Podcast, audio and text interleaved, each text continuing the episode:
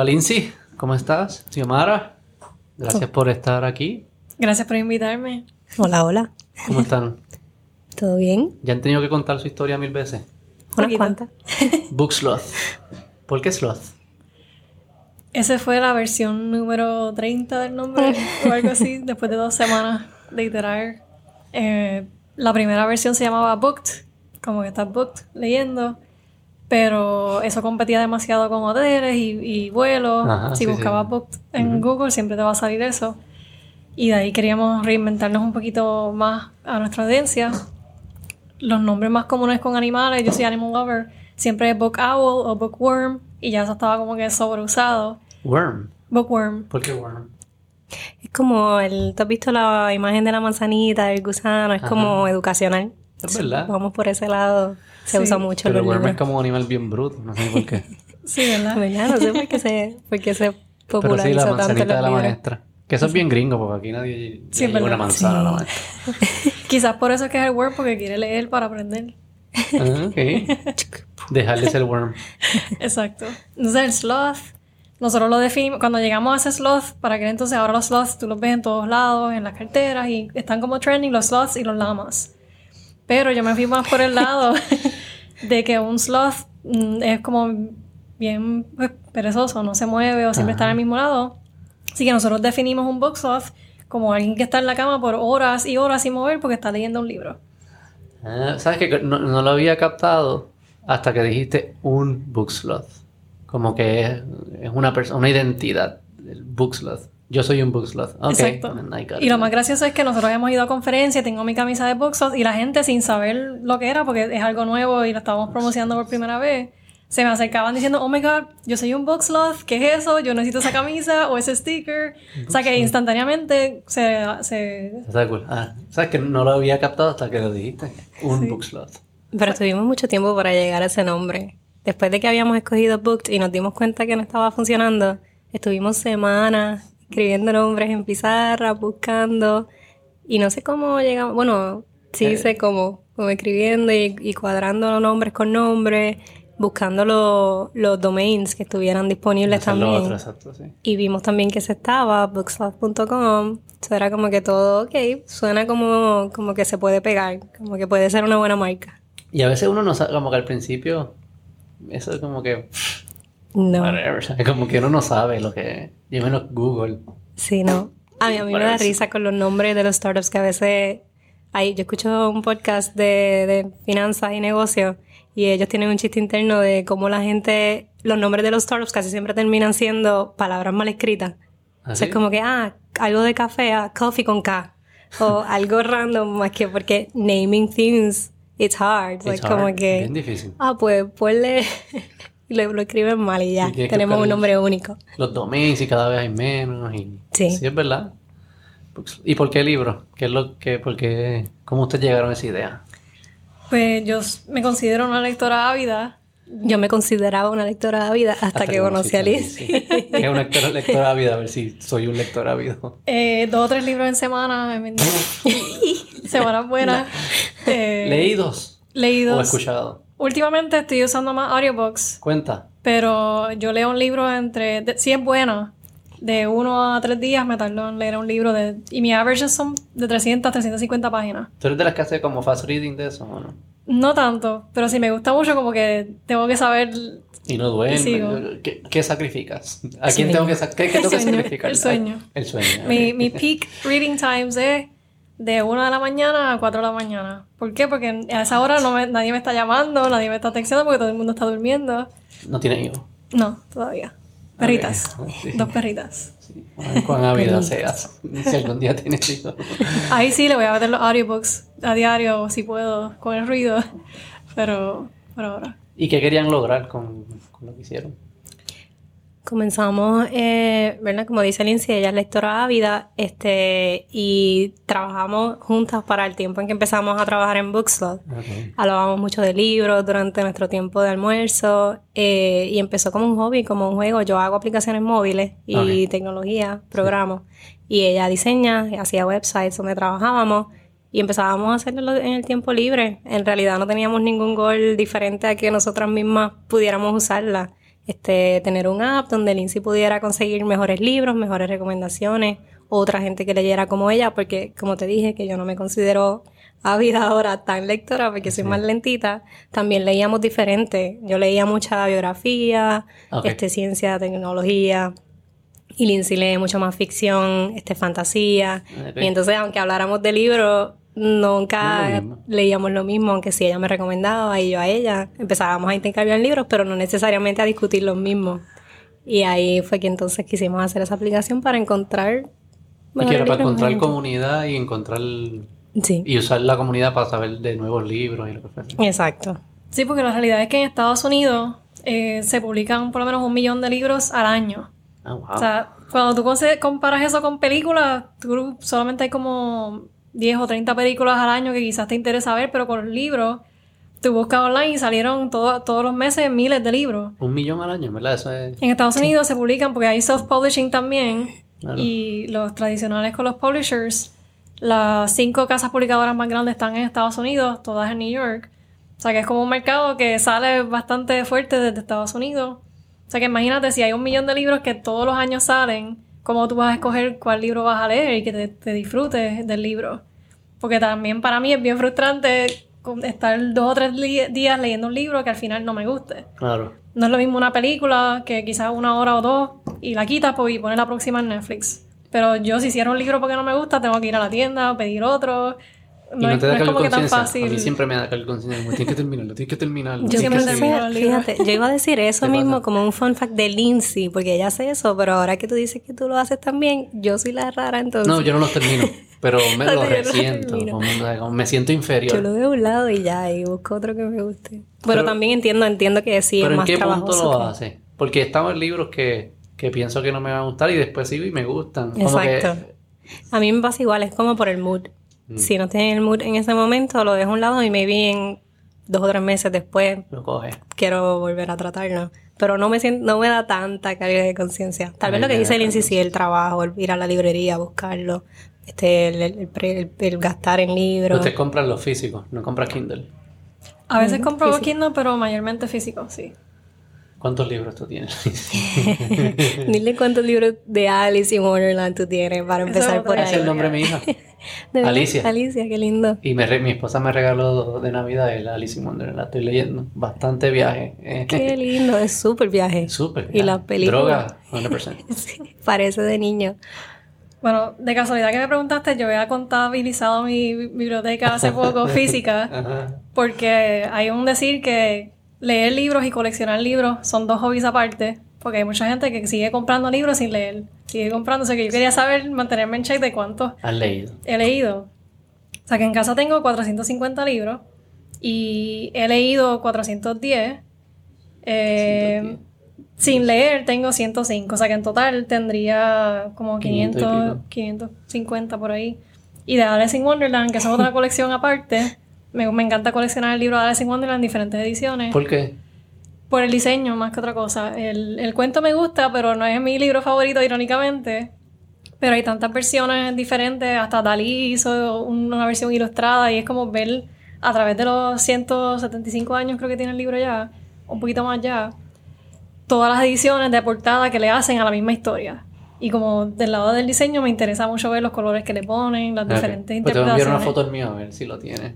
No, más seguro, sí. Lo más seguro. ¿Cuántos tienes de Yo perdí la cuenta. 210. Ah, eh, probablemente lo tienes. sí, 210 de Alice. Sí, pero eso ¿Pero lleva eso lo años. cuenta una vez en los 500 o tienes 500 libros y 200 son Alice? Son adicionales a los 500. Ah, ok.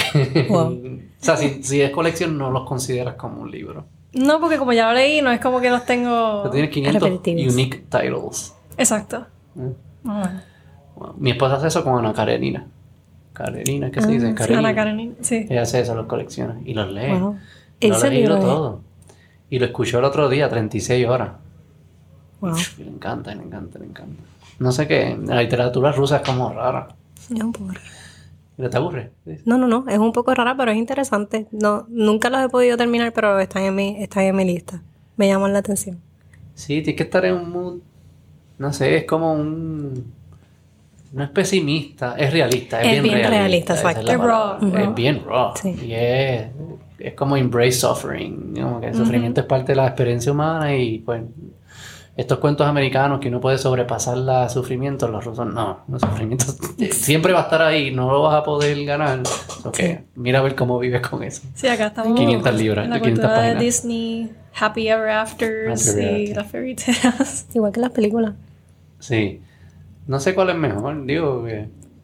Yo sé que la de Disney no es cierta.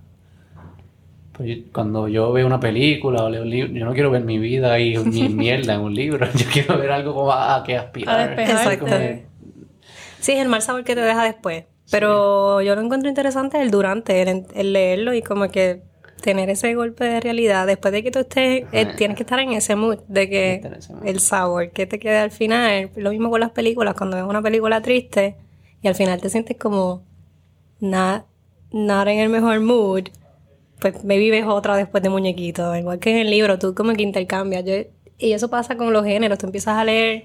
A mí me pasó un tiempo que me- gustaba leer ciencia ficción y historia, este historical fiction. Y muchos son Me basados en la guerra. Y, y tú puedes leer dos, tres, cuatro y de momento, bueno, voy a leer, quiero leer otra cosa porque te satura. Te satura, el, sí. el, el mood, como que dejarte ese Y sabor cambia, amargo. ustedes cambian el mood según lo que están leyendo. Yo soy, yo leo mucho por mood. Eh, si, si me canso del, del género, necesito leer otro diferente. Igual en el día, es Pero como tal vez cambias en tú la como mañana. persona. No, no, como... ¿sabes? Ah, yo cambio mucho. Sí, Sí. tiene sentido. Más como, no tanto leyendo, viendo shows. Yo veo mucha como comedia, como Curb Your Enthusiasm, no sé si lo conoces, Larry David, Seinfeld, como bien... ¿Qué comedia es esa? Como están cojonados con el mundo siempre, haters, así. Y cuando estoy, cuando estoy binging, ahí mi esposa me dice, tienes que parar de verlo.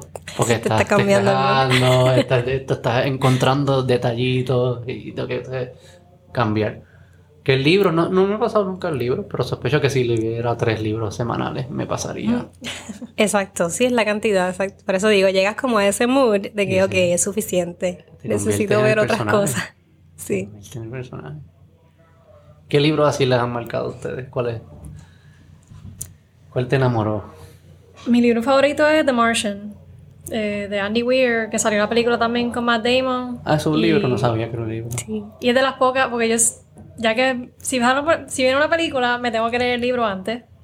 Porque no me gustan los spoilers, o prefiero hacer, leerme bien el cuento completo, entender los personajes y después ver cómo la película va a dañar el libro. Tú eres de la que siempre decía el libro es mejor, el libro es mejor. Exacto. No Hasta yo, Passion of the es Christ. Passion of the Christ, el libro era mejor también.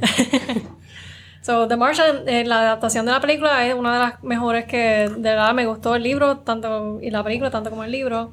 Y Gone Girl también, la adaptación es bastante Son un buena. libro también. Sí, O sea, el venable que, que sale esa. sí, Que es como, sí, que es como bien psycho. exacto, es como un thriller. Y bueno, si tú te pones a ver las películas que van a salir todo este año, yo diría, no, no sé el número exacto, so don't quote me, como un, por lo menos 40% son basadas Basado en libros, o libro, si no más. Estoy siendo bastante conservadora, pero yo diría que es más como un 60% de las películas que salen son siempre basadas en novelas o, o en libros. Y yo cuando veo que viene la película me motivo y la, mm, compro el libro para entonces leérmelo antes. Si viene la serie también, hay montones de series. ¿Y para qué ver la película después? ¿Para criticarla? Para meterme más en el mundo, para criticarla, sí, uno. y poder ver como que los personajes que de los que yo estaba leyendo y ver más ¿Y el lo- mundo. vuelves a leer de nuevo el libro después de ver la película? Casi nunca releo libros, pero es porque tengo tantos en el to be read, en el pile sin leer en casa, que no puedo sacar el tiempo para releer. Ni siquiera los favoritos todavía. Es que no sé si como que te... Por ejemplo, ponle que Hunger Games lo vas a leer después. Si puedes ver a Katniss no siendo Jennifer Lawrence. O ya lo estás leyendo y la imagen eso tienen que Es la película, ¿verdad? es la imagen que veo en la película, porque ya me lo pusieron y ahora pues tu cerebro como quiera que sea hace No el ajuste. olvidarlo. Y hace poco, de hecho, le- en uno que me chocó, eh, Still Alice, donde la película, la actriz no sé si Julianne Moore, eh, la personaje es trigueña de pelo rizo y entonces la actriz es blanca, de ojos claros, pelirroja. So, eso fue como que, wow, esta no era la actriz que yo ¿En pensaba. verdad hicieron eso? Y muchos libros pasa 20, eso. 20, digo antes, pero lo siguen haciendo así. Sí, Y la no- película es y no los bastante cancelaron reciente. con las peleas esas que se forman hoy en día. Yo creo que no suficientemente de personas leyeron el libro para, Exacto. Para darse cuenta. para darse cuenta. Y eso pasa mucho que... pues, Así tú por- sabes cuál grande era el libro. Eran tres personas. Estaba Alicia ahí peleando con tres personas y na- nadie sabía. Exacto. A mí me pasó con Ready Player One. El niño en el libro lo describen como que quiere escapar de la realidad porque no se siente bien con cómo se ve y en la película es un niño bastante... Look. Sí, Normal. se ve bien. No Sí. veo porque... A mí me chocó un poco. Y hay libros también que la personaje es más con los young, yo leo mucho young adult, que es básicamente el género para jóvenes adultos. Y Es con mi esposa.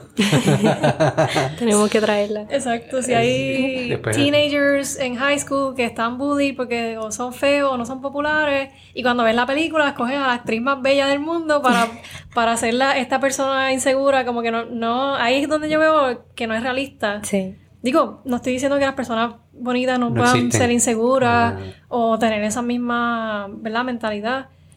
Pero la realidad es que el personaje a veces tienen ciertas cicatrices en la cara o, o heridas o tienen también condiciones médicas que no muchas veces traen eso a la película por, o por no conseguir actores de esos diferentes, eh, ya sea raza o condiciones o para hacer el portrayal, sino que se van con la actriz que está en el momento, la más Sí. Hay un show. Hay un show que se llama Freaks and Geeks. No sé si lo conocen. No fue muy famoso, creo que duró como tres temporadas en los 90. Es de Yoda. Es el primer show que hace Yoda Apatow, el, el director de For Your Virgin y esa película. Ajá. Y ellos son es high school y sale James Franco, sale mm, Seth Rogen. Entonces, como que ese grupito de, son los que salen en, esas, en esa serie. Y es, pre- es presentando a gente de high school con las inseguridades de alguien de high school, pero gente que no era linda. Además de James Franco, todos los demás eran como gordos y qué sé yo qué. Y parte de lo que ellos querían presentar era, dejen de escoger a estas personas lindas, excepcionales, atletas, porque eso no es la mayoría de nosotros. La mayoría de nosotros somos unos inseguros, gordos con barro, o lo que fuese. Me acuerdo de eso, and Geeks. Sí, a lo mejor es la audiencia también de la, la película. Lo que al final del día quieren hacer es generar. O sea, la audiencia es diferente de quienes ven algo a quienes Sí, leen sí. algo. Tal vez es uno lo que dice- quieren vender. Uno dice eso, ah, que pongan gente fea y después no la ve. Exacto. es como, ah, pues no voy a verlo porque son feos. Lo que- o sea, uno es lo mismo, uno hace eso también. Sí, pero eso te, te despeja un poco de la realidad. Por ejemplo, cuando tú leíste el libro que estás en la mente de esa persona y tú sabes lo que está sufriendo, igual cuando ponen películas en New York y la persona es un trabaja en un restaurante y tiene un, un penthouse en Fifth Avenue con un, con un trabajo como 9 to 5. de- Exacto. Creo que Friends también tenían eso. Sí. Que sus trabajos eran normales y tenían ahí apartamentos en el medio de New York. Exacto. Grandes y ese como que no tiene sentido. Sí, No me puedo relacionar. Tres más no joven. entiendo. Ah, ok. No, como can't relate con Sí, eso, sí, con sí, ese sí. estilo de vida. Es, mm, no sé cómo lo hacen. Sí, no cuadra. ¿Y el tuyo, Xiomara? ¿Algún libro que...? Eh, varios, depende del género, pero en, en general creo que soy diferente a Lindsay en eso, que a ella le gusta Alice por el, bueno, no por el libro, pero el, el que ella colecciona de Alice por el, por el cover y que yo trate de coleccionar, pero no hay suficientes covers, es el del Principito, pero porque me gusta la historia. O sea, y lo que me gusta de, de eso es como la, los, los lesson learned, como que bien... ¿Cuál es el en lesson learned del cualquier, en cualquier... Vamos a ver. que es importante mantenerse joven, Ah. que, que lo esencial es invisible ante los ojos, Mm. que lo material es material y valorar otras cosas. So, ese es como un libro bien quotable. A mí los libros que me gustan son los que puedo subrayar una oración y, y aplicarla y decir como que, wow, aquí en esta oración hay un montón de valor.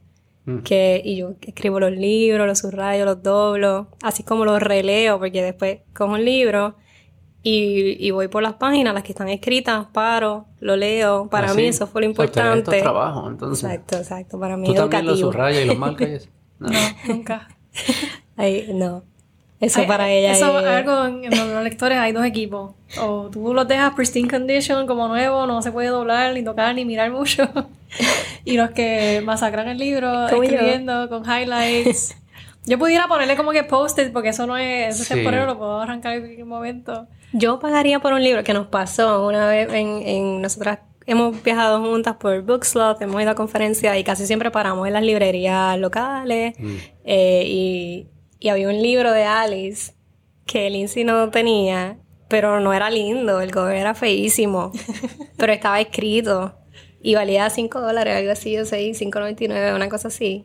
Que estaba en su range porque Lindsay es budget, ¿verdad? Ella busca libros que estén en el budget, pero que el cover estaba súper lindo. Hemos encontrado un montón. Pence tiene dos, 200 y pico. Pues y con ese yo lo terminé comprando. Yo no colecciono Alice, pero lo que me gustó del libro era que estaba todo escrito, como que había alguien que lo había estudiado, había puesto quotes al- alrededor. Para mí eso tenía un montón de valor. ¿Y Yo no esta persona leyó esto. Ah, wow. Alguien leyó este libro, lo tuvo en sus manos, escribió en esta página. Porque le gustó esto. A eso yo le veo un Eso montón cool. de Eso, valor. eso- eso yo le veo algo como...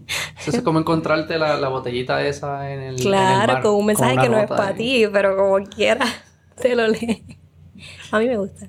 Sí, yo no los marco porque no pienso que nunca volveré. a- Digo como que no me acuerdo Yo me acuerdo, a mí me, marqué ni nada. a mí me ha pasado que alguien dice algo en X contexto y me acuerdo que lo subrayé, voy busco el libro, lo busco, me acuerdo de que yo subrayé algo que tuvo que ver con lo que estaba diciendo esa persona y le envió la foto o lo que sea, como, ah, yo leí tal cosa en tal libro, no lo puedo cotear la página porque ya eso es demasiado, demasiada memoria, pero me acuerdo que, que lo subrayé. Y en Booksource uno podía hacer, hacer eso, como book, eh, ponerle... En algún momento lo pensamos, pero igual este, una cosa que hicimos con Bookslot fue tratar de enfocarnos en una audiencia, porque según lo que estamos hablando aquí mismo, tú notas que depende de los libros que tú leas, tú tienes cierta este, preferencia. Y nosotras nos enfocamos en Young Adult Readers. Y entonces ahí pues tienen un perfil. A la mayoría no le gusta escribir los libros, la mayoría no le gusta que le resuman, no le gustan los spoilers. Y entonces nos enfocamos en Booksoft en eso, en esta aplicación queremos primordialmente que a los Young Adult Readers le guste y luego vamos expandiendo a ver a dónde llegamos, pero la aplicación era pensada para ese perfil. Eh, y ese feature pues era, pues tal vez no es uno de los más que veamos que vaya a pegar, pero por ejemplo, Star Ratings, lo- el rate de los libros, Claro. nosotras nos dimos cuenta que a un perfil así le importa mucho. No, no vamos a leer un libro que tenga tres estrellas. O, o son más cuidadosos en el rate que le dan a los libros. Pues ahí sí añadimos eso a la aplicación. ¿Y cuán personalizado podían ser, puede ser los ratings? Pues nosotras añadimos algo bien, a mí, yo era súper fan de eso, y no es porque nosotras se nos haya ocurrido, pero añadimos unos, unos badges, como unos tags para los libros, Ajá. le decíamos así mismo book badges, y eran la, este, los reading elements de cada libro. So, si un libro, un libro puede tener un character development bien brutal, o puede tener un plot bien cool, puede tener storytelling bien brutal, o el writing style. Pues esos eran badges que el usuario, además de darle de una a cinco estrellas, también podía decir, mira, también me gustó el, el character developer, este, el writing style de este autor está bien brutal, y con esos badges nosotras podíamos seguir recomendándote por ese estilo. Porque tal vez a ti te gusta un libro, por ejemplo, siempre has leído Young Adult, pero también te gusta este el character development, pues yo puedo decir, pues mira, en, en sci-fi o en, en history, whatever, puedo, re- puedo recomendarte otro género diferente que no estás acostumbrado a leer, que tenga un buen character development. Y esa era la idea con la tecnología que estábamos construyendo, que era saber, conocer más de ti, de qué tipo de libro te gusta, y mientras más granular, pues la tecnología más podía aprender a, a qué recomendarte al final. ¿Y qué, y qué es más fuerte? ¿El, el, el, gen, el genre en términos de lo que la gente usualmente prefiere? ¿El genre o, o esa otra intersección que es de character development? y eso? Yo diría que eh, esa otra interse- intersección es que no lo hemos visto mucho por ahí, eh, o sea, no hemos visto muchas recomendaciones que se vayan por ese lado, pero yo le veo mucho potencial porque Ajá. pasa mucho y en nuestra comunidad pasó también que llega un punto en que tú lees ciertos libros que son bien específicos dentro del género. Tú, tú- tú empiezas a decir, bueno, yo leo Young Adult, pero es el tipo de Young Adult que es como que middle, este, middle grade y es como medio funny, medio fun y empiezas a usar otros, Ajá, como sí, que otros sí. tags para describirlo, que no necesariamente un solo género lo cubre. Y ahí es que yo digo que esa intersección entra en juego, que tal vez no es un género oficial, pero tiene que ver con, con los tipos Eso que de- sea así, a mí me gusta character development, eh, con un estilo cómico, digamos. Y siempre busco ficción británica. Exacto. Tú me dices, ah, esas, esas dos tags los puedes encontrar en historical, qué sé yo qué carajo, de este autor. Eso es lo que tú dices. Exacto, esa es la idea. Ese, ese pareo pasa mucho. Yo creo que por eso es que a los avid readers se les hace difícil conseguir libros hasta cierto punto porque gastan toda. Es como que, ¿en dónde encaja este libro? ¿Cómo lo busco primero? Es como, igual que cuando tú vas a buscar en Google random, como, ¿cómo busco específicamente lo que yo quiero? Empiezas a machar Sí. keywords. A mí me está pasando los otros días que quería. Estaba veniendo leyendo mucho de como cosas. Yo leo mucho así no ficción de sistemas políticos y económicos, qué sé yo qué. Pero estaba llegando a un punto que ya me estaba yo convirtiendo a una persona aburrida. Y decía, ok, quiero ahora como algo light, pero que me dé com- comedia. Y busqué, y es bien difícil buscar. Sí. No usé Voxplot, sorry. Pero puse en Google, ¿qué fue lo que puse como? em, eh, fiction, funny fiction books, algo así. Y salieron, me salió una lista, creo que era el New York Times, y cogí uno al azar y, y los cogí. Sí. Pero casi siempre fallan, es como que es bien hit or miss. Sí, por eso también nosotras en Booksoft vimos también con la comunidad, porque nosotras teníamos esos dos, dos opciones, ¿verdad? Tú puedes, tú puedes encontrar sistemas de recomendación automáticos con tecnología como Netflix, como Spotify, Ajá. que ellos literalmente te van conociendo y conociendo hasta que de Sí. momento te tienen un playlist just for you, con Mm. todo lo que te Sí, escucha. sí, sí. O este, nosotras empezamos así y también transicionamos un poco a comunidad, porque para nosotras este, lo que vimos era eso, que pasaba que entre los mismos lectores se recomendaban libros que si tú encuentras a alguien que lee como tú, pero no ha leído los libros que has leído tú, se vuelve más orgánica la recomendación. Y también le vimos mucho valor a eso, a que hay otra gente que ha leído los mismos libros que tú y otros es encontrar esa intersección de, ok, él te puede recomendar a ti, tú lo puedes recomendar a él y viceversa. O sea que hay un, hay, ese es el, ese es el debate entre los recommender system tecnológicos. Mucha gente dice los algoritmos no son suficientes, que la tecnología no puede llegar a un punto en conocerte tanto como para recomendarte algo bueno versus algo más orgánico que alguien que te conozca te pueda decir, mira, este léetelo, te va a gustar. Yo no sé, yo, yo le, si tuviese que apostar, apuesto, apuesto al robot. Yo apuesto al bueno, Yo pero mi background, exacto, yo apuesto al robot porque siento que podemos. Yo creo que puede. ningún ser humano pudiese lograr lo que el algoritmo de YouTube logró para mí. Ningún ser humano. En la música, No en video. en videos. no, no hay forma. De las Sí. cosas que empieza con, ¿sabes? Es como, wow. Yo escucho ahora profesores de España, de Chile, eh, comediantes, cómo me mezclan. A mí lo más que me gusta es filosofía y comedia. Esas son mis. Ella encuentra, él o ella, no sé. it. En español no hay, no hay nada para it, ¿verdad? Eh, ellas. Guess. Ellas, este, ellas encuentra cosas que, ¿sabes? Algunos tienen 5000 views, ¿sabes? Nadie ve esto. Sí. Y es, es lo que yo necesitaba en este momento. Ningún ser humano, yo creo que podía lograr eso. Sí, sí, en realidad ¿Qué cree Lindsay? tiene potencial. ¿Cree en los humanos más que en los robots? Yo creo que en los robots, pero también hay, hay algo del toque humano en donde te lo venden con, con otra... El, pues el, el AI lo que te dice es, next book, este, y ya. No hay como que un, oh my god, te va a gustar esto, porque si te gustan estos personajes, hacen un link un poquito más personalizado que el robot. Eh, entonces, una de las cosas que hacíamos nosotros en Booksoft era los book matches. O sea, que en el perfil, una vez tú subías tus libros y decías cuáles están le- quieres leer, los que ya leíste. Era tipo, no Tinder, pero porque no era para dating, pero te decía, mira, esta persona, y a mí me ha pasado, tiene 300 libros en común contigo. Y yo, wow, de 500 300, eso es como un super por ciento bien alto, eso es un super match. Yo quiero hablar con esta persona. Así que ahí es que entraba la parte de los clubs online en donde puedes dialogar con la persona, o Ah. si estás leyendo un libro, como que pedir recomendaciones similares a esa. Claro. Y eso es lo que estaba diciendo Xiomara ahorita, que mientras más tú lees, más piqui te pones con lo- ya sea los tropes de la... O sea, ya he leído 20 romances y todos terminan iguales, yo quiero algo que sea diferente, o, o si este tenía vampiros, quiero que los vampiros ahora sean robots, como que te vas como con super niche dentro de subgéneros y géneros, porque mientras más... Y a mí me ha pasado, los primeros libros de fantasía que yo leía era lo más sencillo posible para ir entrando un poquito en el mundo de fantasía, una vez ya tú sabes cuáles son cómo funciona la mayoría de los sistemas mágicos, ahora es como que hay que, hay que meterle política.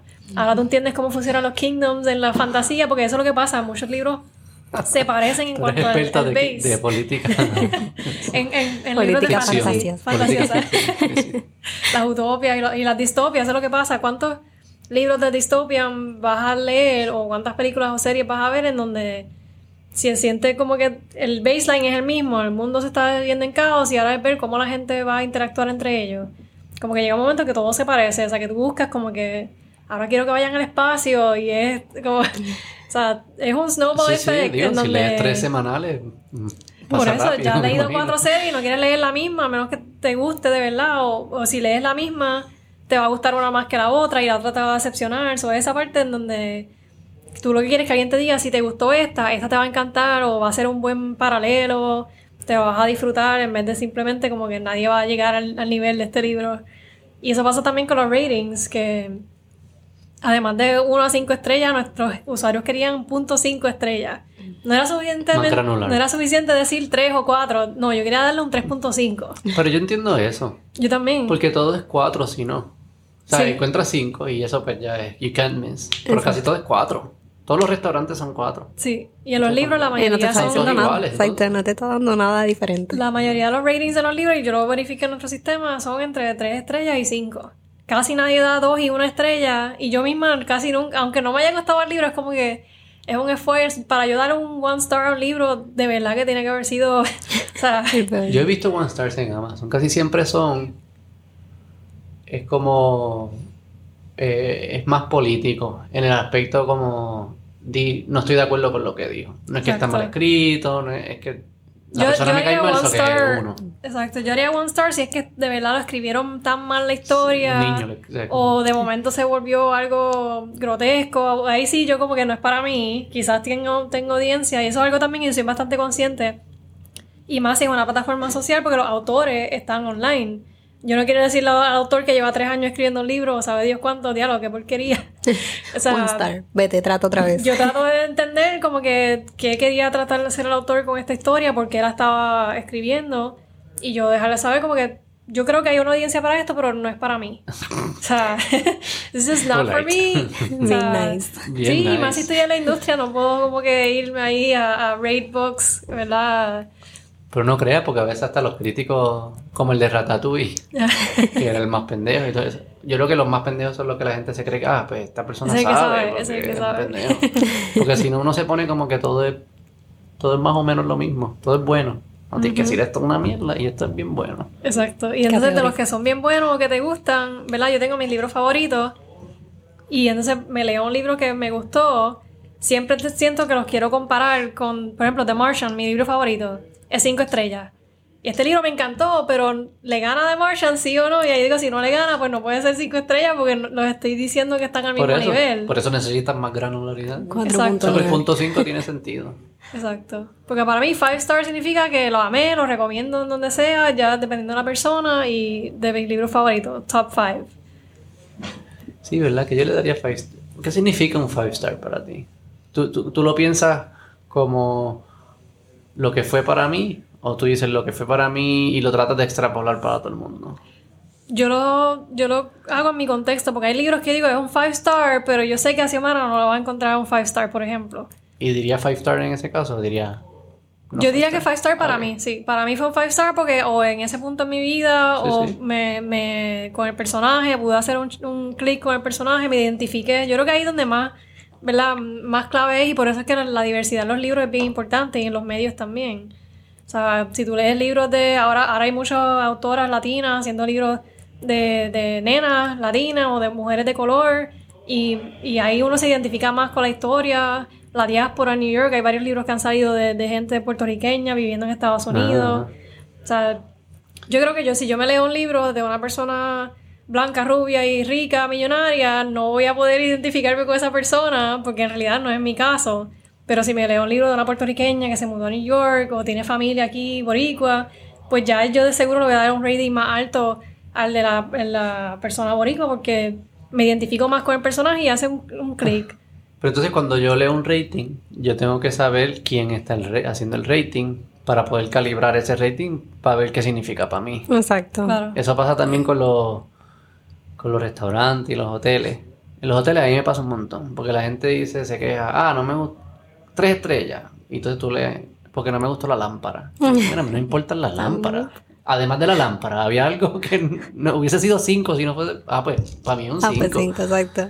Pero que eso no, ese, ese, esa gran- eso uno no lo tiene, ese filtro, uno está viendo las estrellas. Pero también como el que está haciendo el rating está expresando sus valores, que es lo que le importa. A ti te importan algunas cosas que quizás a mí no me importan. Entonces a ti te gustó, por eso no significa que a mí me vaya a gustar, porque a mí no me importa eso.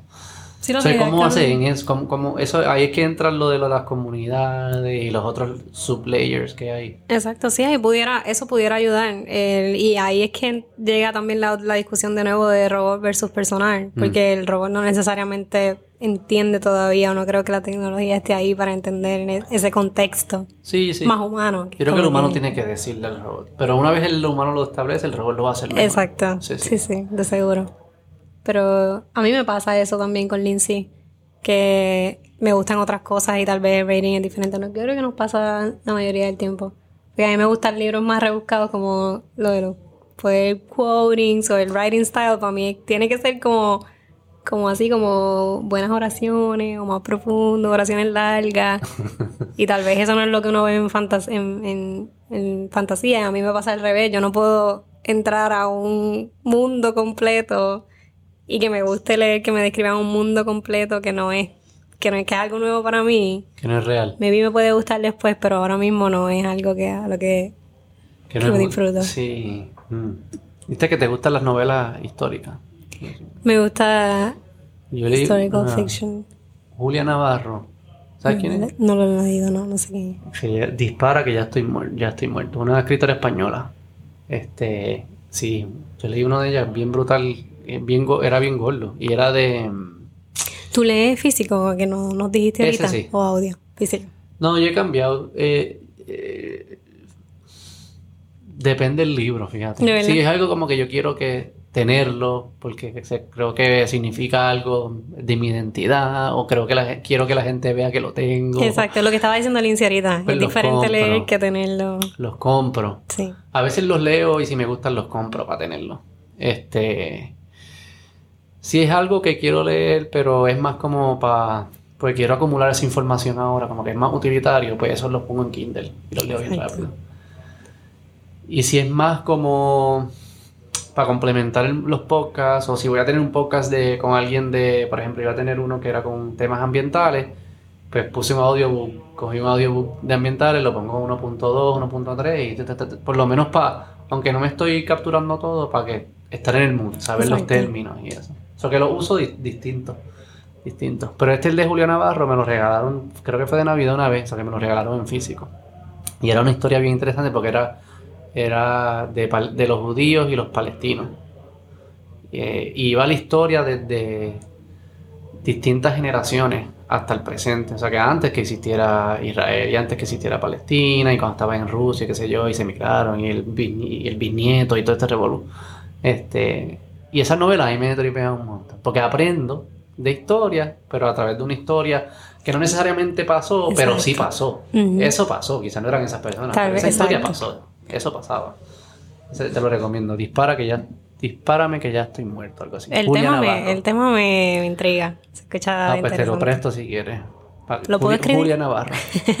¿Lo puedes qué? ¿Lo puedo escribir? Lo puedes escribir. Oye, sí. Y después lo leo a ver qué, qué, qué fue lo que te... Qué- ¡Yay! ¡Por fin! Eso es interesante, pero esos son como el comment section de, de redes sociales. Exacto. ¿verdad? Este, ¿por qué, ¿Qué significan los libros para ustedes? ¿Por, por qué es importante leer? En realidad, para mí el hobby es más for fun. O sea, empezó, ¿verdad? Quiero leer una historia.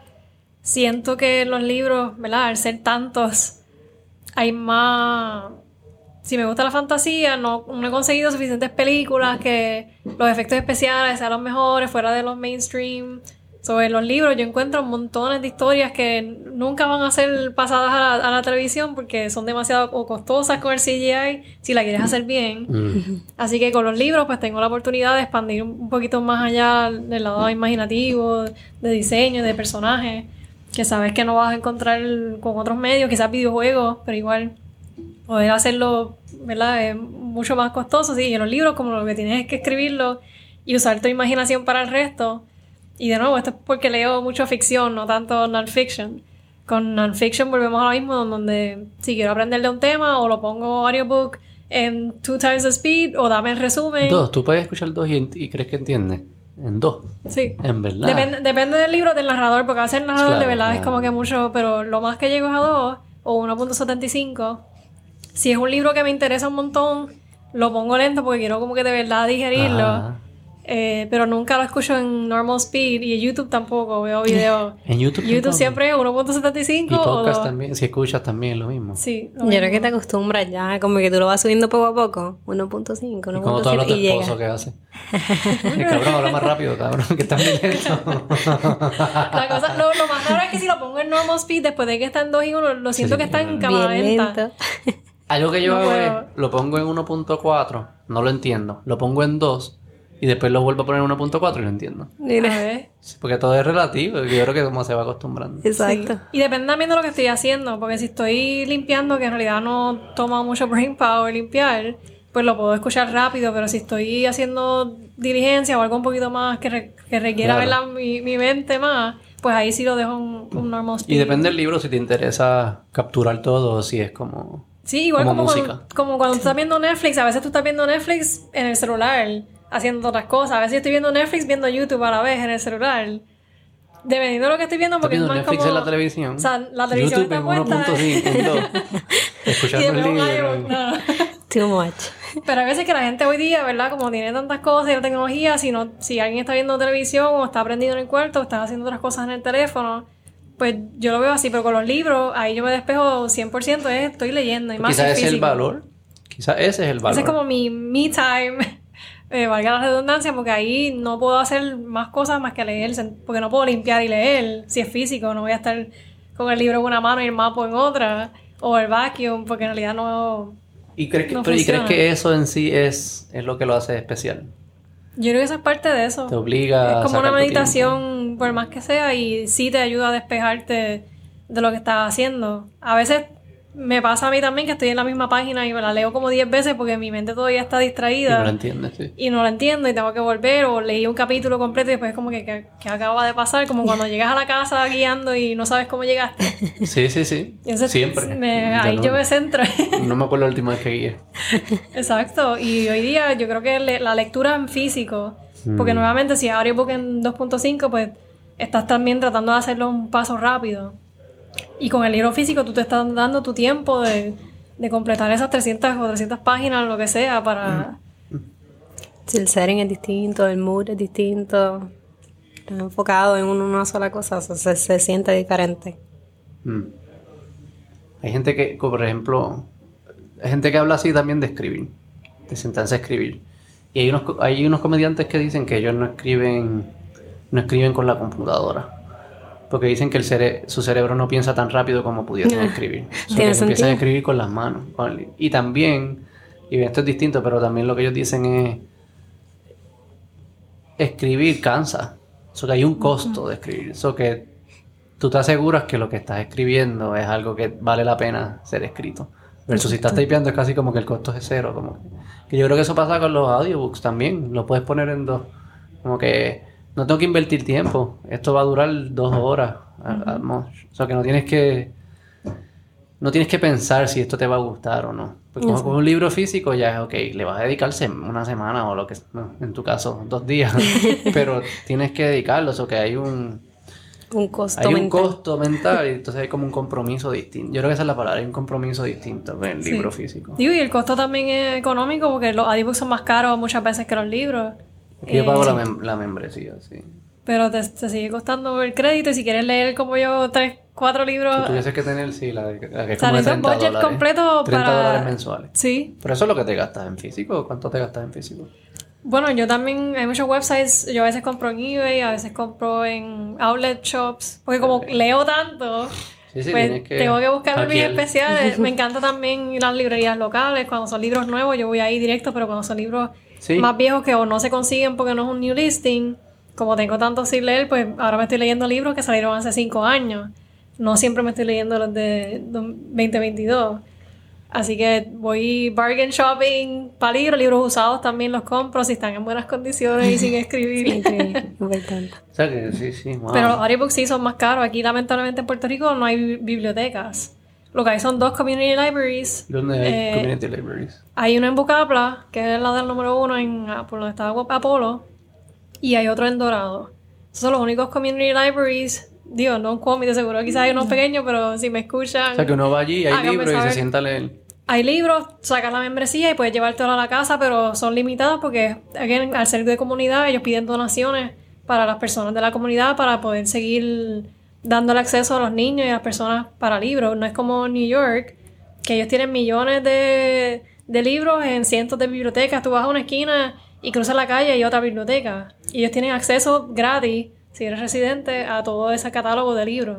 Sí, la, los IDs de librería ya es una, es una cultura diferente, que tú te mudas a un sitio y tienes, tienes el ID de esa librería, acceso del área donde tú vives, y vas a esa biblioteca y te llevas todos los libros que tú quieras. En Puerto Rico no tenemos un concepto, lo más cercano son las, las de comunidad.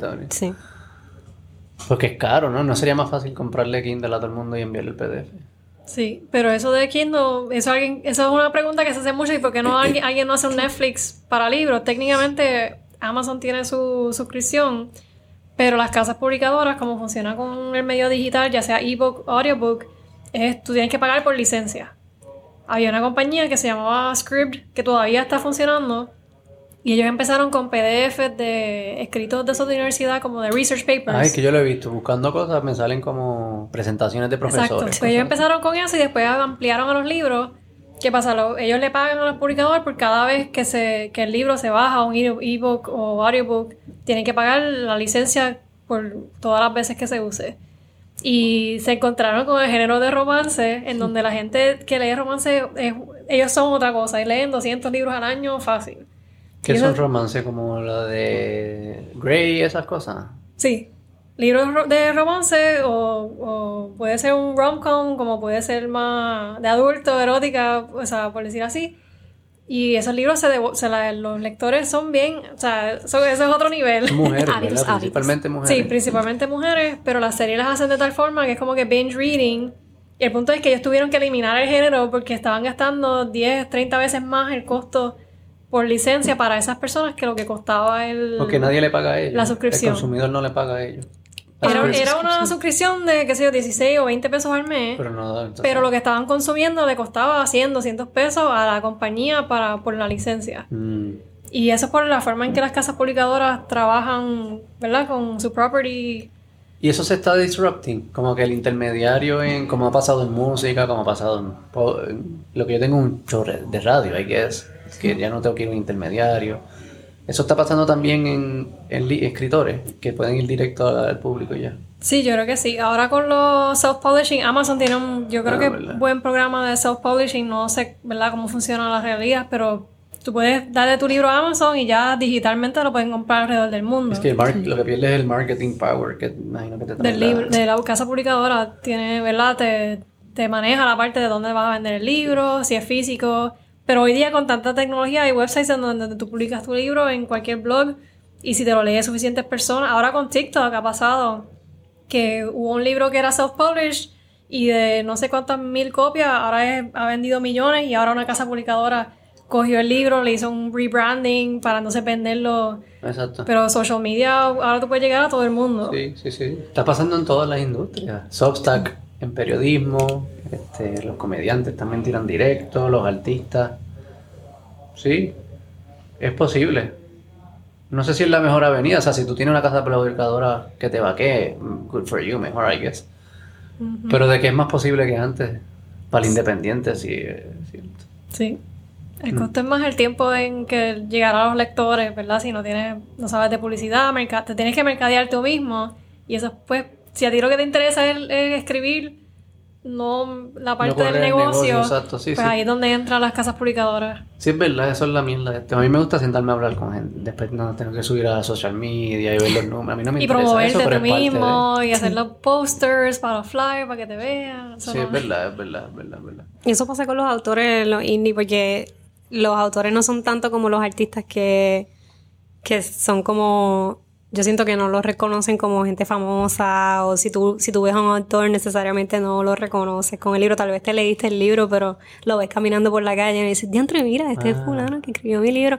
Maybe lo hacen con los libros de Harry Potter ¿Quiénes o son los los libros autores más famosos? J.K. Rowling. Rowling. Malcolm Gladwell. Pero no, los indie pues tienen ese- esa, pe- esa pelea por siempre hasta que... Y a veces ni ellos mismos, tú sabes cómo se ven en físico. Nicholas Sí, Sparks el tiene pero- montones. Tú reconoces el nombre, pero si lo ves. ¿A quién? Eh, Nicholas Sparks, Ah, mi esposa, eso... de The Notebook, los todas las películas románticas. Nights in, eh, como es Message in a Bottle, tiene un montón, Dear John. eh, Que las pero películas yo para mí que he visto la foto y si la veo no lo, lo reconozco, pero si lo fuera a ver en la calle no es como, ah, Brad Pitt te pasa por el lado. Si yo veo a J.K. Rowling en plaza, yo no la reconozco. yo tampoco. Yo tampoco. Si, la veo, si veo a alguien que se parece a J.K. Rowling en un evento en Londres, pues puedo... Pues el co- sí, I will Por make the contexto, guess. Pero sí. si la veo en, pla- en el aeropuerto de Muñoz Marín, jamás voy a pensar, ah, esa es J.K. Rowling. Voy a pensar, esa una pelirroja de Puerto Rico, qué sé yo. No sé. Sí. Sí. Sí, es verdad, no, no son tan... Sí, tienen esa desventaja que tienen que darle. Yo creo que es mucho más trabajoso para un indie author ser reconocido. Tienes, tienes tal vez tu nicho, tu comunidad, pero el crecer a un nivel de que vendas, digo, estoy hablando yo de no, no sin Sí, ahora- desde mi perspectiva, Sí, pero sí, tienen no, esa Es verdad. Ahora con las redes sociales, vender, hay muchos autores que están haciendo TikToks y como que para tratar de irse viral para entonces vender el libro. Y, o sea, imagínate tú, hace 20 años no era así, tú para ser autor era como con la casa publicadora, empezabas con tus amigos cercanos, quizás vendiendo manuscritos, como que poco a poco feedback. So, eso es bueno y malo porque ahora tienes feedback mundial para hacer tu libro mejor si fueras a compartir parte de ello. Y ahí hay páginas web, Wattpad, lo que hacía era eso. Tú podías publicar los capítulos, la gente le empezaba a leer, te pedían más y te daban comentarios, así que iban casi creando el libro contigo. Es verdad. Sí. O sea, e- eso empezó como fanfiction. El website era para escribir fanfiction de libros famosos, específicamente Harry Potter. Y fanfiction es, yo quería que esta historia se diera de esta otra forma, pero uso los personajes de este mundo que existe. O sea, que habían cuentos de Harry Potter que lo hizo pues un fanático de la serie. Es como Wikipedia, así que empieza, puede escribir cualquiera, Exacto. y coge aquí y mezcla. Pero la idea de esta era, yo quiero leer más de Harry Potter, J.K. Rowling no estaba haciendo en aquel momento quizás más historia o no va a hacer que Harry termine con Hermione. So fanfiction más como que yo me estoy imaginando la versión en donde ellos dos se enamoran en vez de las otras dos Oh, personas. oh, oh, espérate. Entonces, y, y, y, digamos, para sacarlo del medio el tema aburrido. Temas de copyright, ¿qué pasa con esas cosas? Eso, pues, J.K. Rowling pelea mucho. Hay autores que no permiten, ¿verdad? Legalmente no quieren fanfiction, que él, esta es mi historia original y, y yo voy a, a- ¿cómo se dice? Ajá. A demandar a cualquiera que... Y hay otros autores que le encanta que crezca su mundo y hagan las cosas después de que no hagan cosas, ¿verdad? Vulgares o si- especialmente si es un libro de niños, no quiero que de momento te pongas a hacer temas de ¿Pero matanza. se publican o solo, solo se quedan Es en el website. En el website se, se quedan ahí, pero como están en cierto punto cobrando por leer las historias, ahí es donde entra la parte de. Bueno, el, El copyright. Están No le pagan al autor, al autor no principal. le están pagando al autor principal. Así que han buscado maneras ingeniosas donde en vez de Harry Potter lo llaman Barry o algo Sí, así. digo porque yo me imagino que todo el mundo es Harry Potter. Eh, sí, porque yo me imagino como que todo el mundo lee Harry Potter, por ejemplo, leen eso y dicen, ah, yo lo hubiese hecho de esta forma, hubiese sido mejor. Exacto. Entonces, eh, sí, cabrón, pero tú no te lo inventaste desde Exacto. cero. Exacto. Como que el gran trabajo, tienes. ajá, de ahí quizás cualquiera podía, pero ya, ya, ya hizo una infraestructura, ya, ya te dijo los personajes, la historia, el- se inventó el mundo, así cualquiera escribe. Eso es como las parodias en las películas. O sea, las Exacto, parodias exacto. tienen unas leyes, se me olvida cómo se llama, que las protegen porque, ah, esto es parodia, no, no estoy lucrándome Sí, de tu parody idea. Es eso mismo, eso con los libros y el fanfiction creo que entra un poco... Pero no es parodia, o son parodias o son... Hay veces que son parodias y hay veces que es como, pues yo quisiera que en vez de terminar muerto de X o Y persona, pues hubiesen así hecho esta otra cosa. O gana- ganó el malo en vez del bueno Esta y... gente, esto yo me imagino un chorro de nerds encojonados que Sí. ganó el, el, el otro. ¿Cómo es lo? Ajá. en- ¿Cuál eran los de Hunger Games? Sin que, ¿Cuáles eran los equipos? Eh. No, el Twilight. Que yo no me lo sé. Sé que hay Ah, equipos, pero Jacob y Edward. como que ganó el otro. Y, ah, encojones. Y, y lo escriben como debió haber sido. Exacto. Exacto. De hecho, eh, Fifty Shades of Grey, que es un libro famoso, era originalmente fanfiction de Twilight. ¿Cómo Así es? fue que la, la serie de Fifty Shades of Grey Ajá. la autora, como lo empezó escribiendo, era un fanfiction de Twilight. Y terminó siendo Fifty Shades of Grey. en el website de ese estudio. No sé si fue en Wattpad o dónde fue que ella lo hizo, pero la, la historia original, like version 1, ella la hizo porque era fan de Twilight y cogió cosas de ahí. Ahora mismo ya Fifty Shades no se Sí, parece sí, nada a. Twilight. Pero las primeras versiones era eso en cuanto a lo de las relaciones y el love triangle que había Ah. y, y cómo eran... Wow. O sea que hay libros así que, pero ya ahí tú ves Fifty Shades y no lo comparas con Twilight, no tiene ni siquiera vampiro, ni, ni Sí, hombre sí. lobo, ni nada así. ¿Y tú has leído alguno de esos que tú digas, ah, eso era mejor que el libro? ¿O que te gustó tanto de los fanfictions eso? Pues fíjate, nunca he buscado mucho fanfiction, Ah, ni no de mis libros mucho. favoritos no ha sido algo que yo busco leer. Mm. Pero sí a veces es como que me pasa que leo libros, ay, si hubiesen hecho esta otra cosa, pero tampoco tengo el tiempo para hacer research, a ver si alguien escribió fanfiction y que sea de buena calidad, porque pues yo puedo escribir mi propio también o imaginármelo, que eso es donde viene Sí, escribir no es ratings y- fácil. No. no, no. no. Existen retellings también, ¿verdad? Que más o menos es un in-between entre ese... ¿Tú no habías leído uno? ¿De Harry Potter? o de- Era- no. Maybe Pride and Prejudice, no. ¿Algún retelling así que te haya Sí, yo gustado? leo montones de retellings en cuanto a fairy tales, eso sí. ¿Qué son los- retellings? retellings de. O sea, si tú sabes el cuento de Cenicienta, que tiene ella, las hermanastras, y, Ah. y se casa con el príncipe o whatever al final.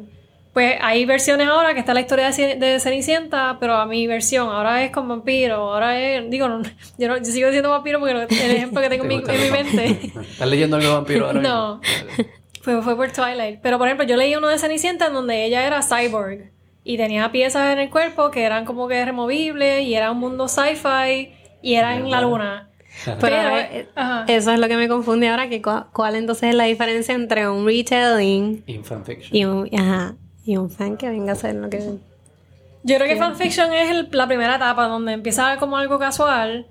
Y no ha sido publicado. Porque fanfiction se queda más en los blogs. Como Ah, que, ok. como que yo Retellings leí. los imprimen. los- Retellings es un libro que, y también tiene que ver, ¿verdad? Los retellings de fairy tales, ya los fairy tales son Ya venció el copyright. eh, public domain. Mm. Así que yo creo que por la legalidad de los nombres, esto es fanfiction, es parodia, no, me, no me maten por publicar en Twitter una versión nueva de Harry Potter porque soy un fan y ya. Y eso dura creo que como 50 años que duran los. O sea, en 50 años quizá hay retellings de Sí, Twilight. o sea, 100% de Harry Potter, Twilight, vamos a ver Va a haber retellings. retellings, o sea, ya es un clásico.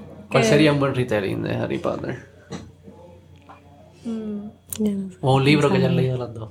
Yo, hay uno, bueno, ¿Cuál es el este libro yo no sé favorito si- de, de ustedes dos? O sea, cuando, De el los mi- dos. El mismo que hayan leído las dos. A mí también me gusta The Martian, pero no sé si es mi favorito. favorito. Retelling. ¿Cuál sería un buen retelling de Que nos Martian? guste.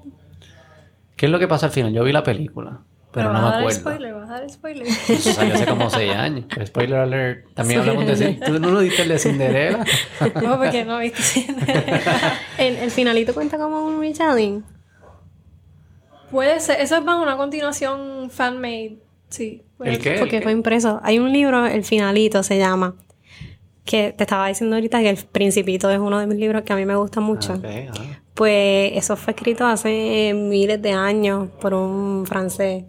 El Y- Principito. El Principito. O sea, son de estos cuentos que Sí, perduran y duran. Clásico, Sí, exacto. sí.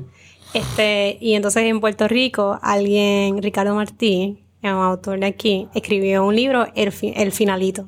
Y es la continuación del Principito, Ok. eh, cuando envejece y va a morir. So, es más o menos el mismo, la misma historia, pero en vez de, es un poco, es mucho más realista. Que ah, siempre es un niño y los niños, y, y lo de lo de lo esencial, la invisión ante los ojos, sigue más o menos esa línea, pero el, el, el principito, el finalito, Se muere. que va a morir, ¿sí? Va a morir, exacto. Y es como él está esto filosofando de su vida y de lo que es aceptar la muerte y, y aceptar envejecer. El finalito. El final.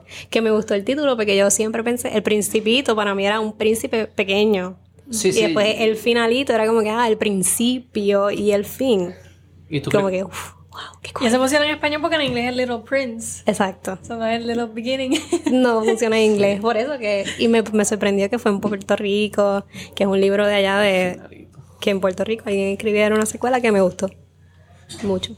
Y finalito, ¿no? Nunca lo he escuchado. El lo voy a finalito. Lo descubrí por siete- libro 787, Ah, sí, porque nosotros ahí. éramos estuvimos en- pues con Bookslot, estuvimos en los mismos programas de aceleración aquí y éramos book, book, book, Book friends, buddies. book buddies. ¿Y Libro Patricio Mara 787. qué significa? ¿Por qué los libros son importantes? A mí, fíjate, al principio, como te estábamos diciendo, que yo leía más biografía y más ficción y cosas más no, que no fueran fantasía, era porque yo veía la lectura como que tenía que aprender algo siempre. Y yo pienso que es más porque como, aprend- como empecé a leer más en la universidad, leía los libros educativos y también leía externo, pero que también me aportara algo. Mm. Y siempre tuve esa mentalidad sobre los libros hasta que empecé Bookslot y conocí a Lindsay. Era más como, no, no siempre tienes que, no siempre un libro tiene que dejarte algo tangible, educativo. No es que los otros libros no te dejen. Por eso, Sí, sí, sí, eh, sí. para mí en general es enjoyable. Que un libro sea, que lo disfrutes, que es lo mismo con las películas. Algunas películas son más históricas que otras. Tú ves una película semi-documental y te está cool porque aprendiste algo. Pero ves películas que entretienen y pasas un buen rato, una o dos horas. Lo mismo con un libro. En, en general, yo diría que sea entrete- entretenido. Mm. Y, y por eso a mí me gusta mucho el, el, writing, el writing style. Que cuando lo lea me lo esté disfrutando, que, que las oraciones sean bien formadas. Que es como que entre qué forma cool de decir X cosa. Yo lo hubiese dicho tirado. y esta persona Mm. dice algo cool con palabras cool, quotable. Ese tipo de libros, pues son los que más me disfruto. Mm. Sí, yo me acuerdo, yo odiaba leer. Odiaba leer hasta que yo estudié eh, en mi tercer año de universidad, yo hice intercambio en Australia. Ay, qué cool. Estuve en Australia, en Melbourne. Nice. Este, y los primeros días pues, estaba bien homesick y yo no conocía nada y qué sé qué. Y, no sé qué fue, si fue que me lo regaló alguien, o tenía un libro, no sé cómo yo, Da Vinci Code. A mí, me- Lo a mí- sí, yo lo leí de jovencita y me gustaba un montón. Ajá, yo odiaba leer y eso, empezar a leer esto. No tenía yo siempre veía mucha televisión, pero allí no tenía cable, un cable local ahí, una una porquería de televisión que lo que allí. Empecé a leer el libro este y no podía soltarlo. Yo, ¿qué es esto? Va, va, va. Y después leí Angels and Demons y después y ahí empecé y de ahí siguió. Después dejé de leer mucho de ese estilo. Fíjate, como que empecé ya a emigrar a, a otros que me gustan más. Las biografías me gustan también, política, este, de todo, pero yo no, no me acuerdo, ¿sabes? Es, un- es un feeling bien brutal cuando uno está juqueado con un libro. Sí. Uno está pensando en esos personajes todo el tiempo. Y no es como una serie, I guess, cuando estás juqueado con la serie, pero es mejor. Sí, sí, por eso nosotros Es mejor, no sé por qué es mejor. Yo creo que, que tú encuentres el libro que te agarra, porque hay mucha gente, yo misma decía eso mismo, no, tal vez no me gusta leer tanto hasta que llega el libro que te agarra. Te agarra. ¿Sabes? Cómo encontrar ese libro que tú diantre no lo quiero soltar porque te, te, te lleva ahí en, el, en la historia. Pero y es el proceso, ¿no? Porque si yo te diría, si yo pudiese una pastilla que te la meto y es como si te hubieses leído el libro. Ajá. Y es así, es instantáneo. Eso le quita el... O sea, el Sí. punto es que sea lento, que... Si fuera de, Sí. de educativo, pues dame la pastilla porque yo no quiero leer en la universidad. Dame todas las pastillas para las clases que fueran, mira, que tengo que coger un examen o algo. Todos ¿Pero los libros de biología. educativo? Porque yo creo que los que tú lees de seguro... Bueno, tú estudiaste biología. ¿no? tú- Pues yo estudié biología, so yo digo- textbooks De eso. Sí, sí, entiendo lo que entiendo lo que te dices, pero estoy pushing back un poco. Yo creo que ah, los Harry Potter y todo eso te están enseñando algo. Sí, Hay un definitivamente. cuento ahí... Y cuando tú dices, dijiste que no eras lector, yo de chiquita era lector y mis papás me leían. Pero después en high school, cuando te obligaban a leer un libro y era para coger el examen, yo lo detestaba. De hecho, buscaba los, buscaba Rincón los resúmenes. full, Rincón del Vago, Spark Notes, eh, Cliff Notes, todo. Y no me leía el libro. Y ahora entonces en universidad fue que volví a encontrar una serie que me recomendó mi prima y era como que un thriller en donde un gato y un perro resolvían misterios y, y era como que ¿Cuál es weird. Eh, se llama Mrs. Murphy. Era una serie de Mrs. Murphy Mm. y es el, el gato. Y ya tienen como 30 libros. Pero era más que el, el fun, como me gustaban los animales y eran los gatos tratando de resolver eh, crímenes o una cosa así. que yo no sé por qué. Ahora yo veo que como que no hubiese ¿Qué? sido lo primero que hubiese leído. Ajá. Pero eso es funny porque mis primeros libros fueron Twilight, que no fue los que, más, los que me leí así, como que rápido, que diantre, que cool, que cool. Y ahora yo no diría que sea algo Por que eso, yo pero para aquel entonces, por cualquier razón, fue algo que me agarró y como mi prima me lo recomendó, pues podíamos hablar, yo creo que también era que podíamos hablar de la serie juntas. Ajá, ajá. Y entonces aquí hoy día mucha gente me, me pregunta como que, pero ¿cómo tú encuentras el tiempo? ¿Cómo tú lees tanto? Y yo, ¿cuánto tiempo no estás viendo televisión? O en el celular o en social media. Si tú te pones a buscar, que ahora los celulares te dan el análisis de los tiempos gastados en cada app, tú te sorprendería las horas que uno está... Sí, yo gasto, no sé por app, pero yo gasto como 6 horas diarias en la mierda de teléfono.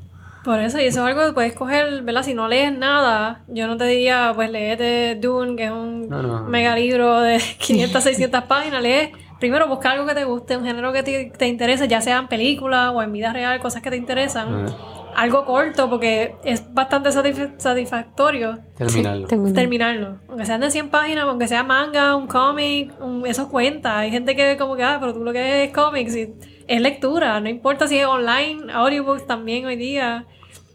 Busca una película que te guste y maybe mira a ver si hay un libro que, que vino antes de la película. Y así fue que yo empecé. Empecé a buscar libros que, digo, películas que me gustaban, que después me enteré que eran libros, me leía el libro.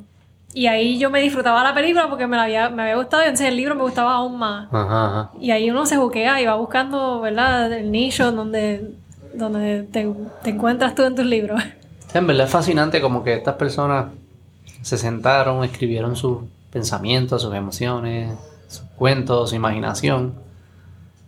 Y después uno lo lee, como que uno tiene acceso a eso. Eso es, como, es fascinante. Sí. El que uno pueda... Game of Thrones, por ejemplo, que es la serie de HBO. ¿Tú leíste el libro? No me he leído el libro porque yo, a mí me gusta hacer el, el binge de cuando se, acaban la serie completa. Tienen que estar todos publicados y me los leo corridos. Porque si pasa muchos años, mucho Pero él paró de publicar, yo creo. ¿no? Por Sí, eso. lleva años. Por eso no lo he leído porque no ha terminado. Y ese, eso no- ese es el miedo, ¿verdad? Que te leas tres libros, te, te encantó y te lo dejaron a mitad. O porque el autor se cansó, o porque lleva años y ya perdiste el interés. O te dañaron la serie de HBO y ya O sea, no pero quieres tú saber necesitas nada. que haya un closure. Sí. O sea, no puede quedarse la historia... Al menos que haya sido, ¿verdad? Escrita A propósito, ese- a, a propósito, que el ending fuera un cliffhanger y se quedó así. Pero no que te dejaran 20 preguntas y. ¿Cómo tú sabes si era a propósito o no? Porque él está anunciando que eran cinco libros y, o ocho y va por cuál, cinco, seis, no, no me Ah, acuerdo. Sí, ya te prometió. el número y no ha llegado el número. Él no ha llegado, lleva años sin publicar y hay otro autor que ha hecho lo mismo. Era una trilogía, desde el principio de la trilogía. Han publicado los primeros dos libros y el segundo salió hace 13 años. Y él todavía está escribiendo el libro número 3. O sea que yo, yo tengo ahí los primeros dos en casa, pero no los he empezado. Porque yo quiero que me llegue el ter- Si ya yo sé que no va a salir el tercero, pues ahí me los leo sabiendo. ¿Y por qué no puede, no puede leerlo, eh, seguir leyendo otros libros y cuando salga lo lee? Porque si pasa mucho, mucho tiempo, tiempo. entre medios y con tantos de fantasía que leo, se me olvida o cuáles eran estos personajes, los confundo. A mí me pasó. Pero eso no te pasa ya, ya mira que eso te pasa ya. No, porque me leo las series corridas. O sea, si tengo los libros del 1 al 6, me los voy a leer juntos y ya sé que estoy en este mundo. Pero el 1, no te confundes el 1, el primero de una serie con el último de la serie anterior. Pues ahí sí un poquito, como que si de momento esta escena, esto habrá pasado en el libro anterior, igual que tú cuando ves televisión y series larguísimas, que es Sí, como sí. que, pero a mí lo que me molesta es, de momento aparece y matan a alguien y tú como que diatre, ¿quién era esa persona? Se supone que yo estoy aquí sufriendo porque me acaban de matar a este personaje, pero ni me acuerdo quién es y de momento era, ah, ese era el novio o el primo que salvó a fulana en el primer episodio o algo así, como que ese clic es importante. Y con los libros más todavía, como que no tienes esa la, la visión como cuando estás en la serie porque ves el actor y te acuerdas rápido. Mm. Pero en el libro es como que acaban de matar a alguien y no me acuerdo.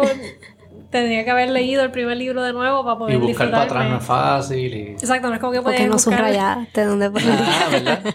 Tú marcas así por colores, como que surgió este personaje. No, no. Ah. Más. Hay gente que hace las No anotaciones así. O sea, que hay gente hay exagerada. gente que eh, tiene los post-its de los 10 cin- eh, o 15 colores.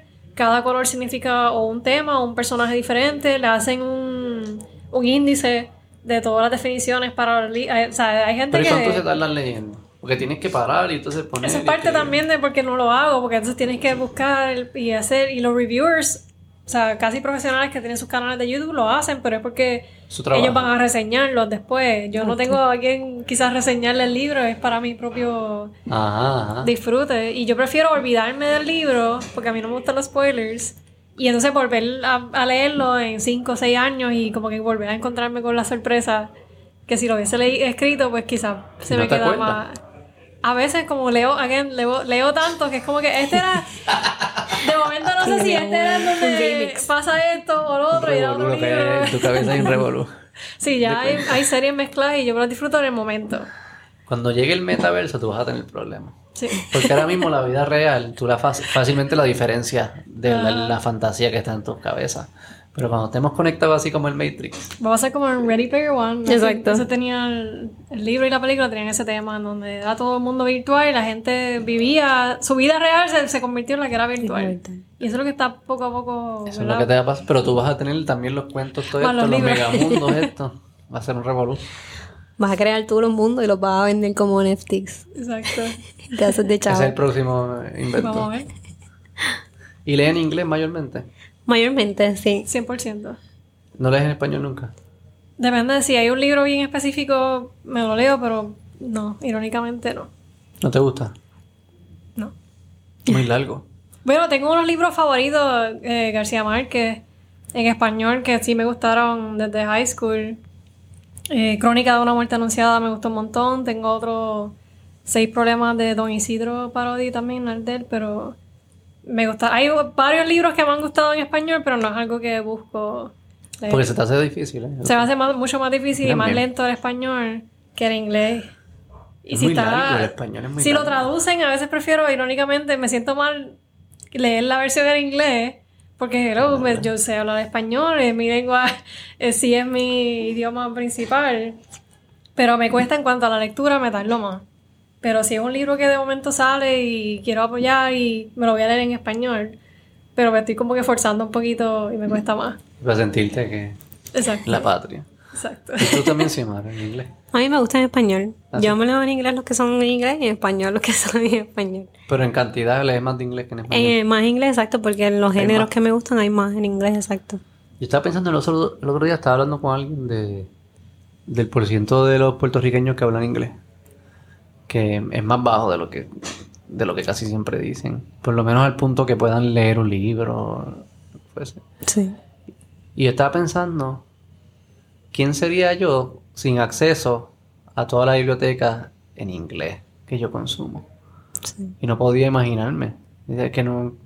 Todo lo que yo pienso viene en inglés. Y después lo traduzco y lo explico en español, pero entró en inglés. Los podcasts, los libros y eso. Yo no sé qué yo haría. Eres otra cultura y otra Yo no sé persona. quién yo fuese. Sí, exacto, no tan solo libros, exacto, todo Los lo que consumes. videos, películas. tú que estabas escuchando de, de España o de Latinoamérica. Algunos- eso, pero eso es como 10%, 90% es en inglés. Pues imagínate si fuera 100% de... Ahora que en Netflix se está poniendo muchas más series y películas españolas, yo, yo me siento como que abrí otro mundo y la media y la forma... en- y igual tú no puedes comparar novelas mexicanas con novelas españolas porque la trama es bien diferente. O sea, la, la- lo que se plantea en, en esas series o... O sea, es otro mundo. Sí. Sí, igual en negocios y en educación tienes más acceso. Solo por saber hablar inglés tienes acceso a, a muchas otras cosas. Sí, pero que eso es lo que siempre, ¿verdad? Así sí- sí siempre se presenta como que hay que, tienen que aprender inglés para que consigan trabajo, porque... Y eso yo lo entiendo, pero yo nunca había pensado el argumento de aprende inglés, porque mira, está esta biblioteca de Accesible información para en ti. el mundo, de todos los temas que tú te puedes imaginar. Que en español algunos sí hay, pero a veces no hay, como tú dices, hay menos, y quizás la calidad no es la misma también. ¿Sabes? Que no es, no, es, no es mentira que la biblioteca de inglés es más abarcadora y más... Sí, yo creo que es por eso también que leo más en inglés, porque si estoy buscando un fantasy series, o sea, no hay. Digo, de seguro hay una en español, pero hay, hay buenos, encontrarla. Ay. hay buenos. Y si quiero, aquí en Puerto Rico no hay muchos autores que estén escribiendo fantasía. Ahora estoy viendo Yana muchos Faris. más. ¿Cómo se llama? Jana Faris. Sí. Una puertorriqueña. Sí, ella escribe ciencia ficción. Y va por el tercer libro y son bien buenos, pero son en español. son locales, pero ella, la audiencia es más, es más cerrada. Pero ella es una de las autoras indie que le pasa eso mismo, que ella se ha vuelto hasta más creativa en sus redes y ella hace sus TikToks, sus videos, pero es para llegar a su audiencia. ¿Cómo que se llama? Yana Faris. Faris. Sí. Escribe los Faris. de Los? Petreskis. Los Petreschi. ¿Y Sí. están nítidos los libros? Yo voy por el primer libro, todavía ¿Y te me gusta? falta. Sí. Es interesante de magia y toda la cuestión. No es lo que acostumbro a leer, pero me di el chance bueno. apoyarlo. Tampoco hacen los audiobooks. en español. Todavía no. A veces hay gente que sí. Los que yo sigo de España y España, Chile, México, Argentina, que tienen autores bastante grandes, por lo menos lo que yo escucho política y economía, Ujú. pues sí tienen los audiobooks. Este, pero no es lo común. No.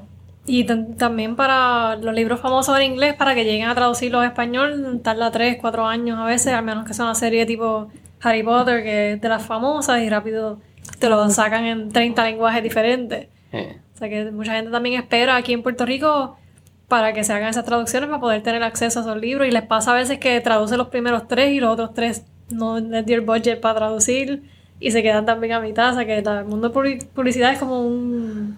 O la publicación de libros es o sea, otra cosa. Y más por lo que tú dices también, que son los cinco más grandes están en New York y las casas publicadoras son más grandes en, en Estados Unidos, exacto. So, mayormente van a ser en en inglés. New York, Londres, me imagino que, que están en las grandes ciudades estas.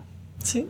En Madrid tiene que haber grandes. Sí, sí, sí. pero entonces ellos son libros más... O sea, pues, culturalmente más libros espa- españoles. Para españoles. Y México también tiene sus casas publicadoras, pero son libros de México. O lo- locales, exacto. Pero en cuanto al publishing industry más grande es del Estados Unidos, que se compara un poco con el de Inglaterra, por- porque al ser inglés, comparten las casas publicadoras, tienen también su branch de allá. Mm. Entonces, Booksloth, ustedes. Salió las noticias, ¿no? Lo, lo vendieron. Sí. ¿Cómo fue ese proceso? ¿Cuánto tiempo ustedes llevan de, haciendo Booksloth? Tres años. Bueno, Mm, cumplíamos cuatro. cuatro en abril.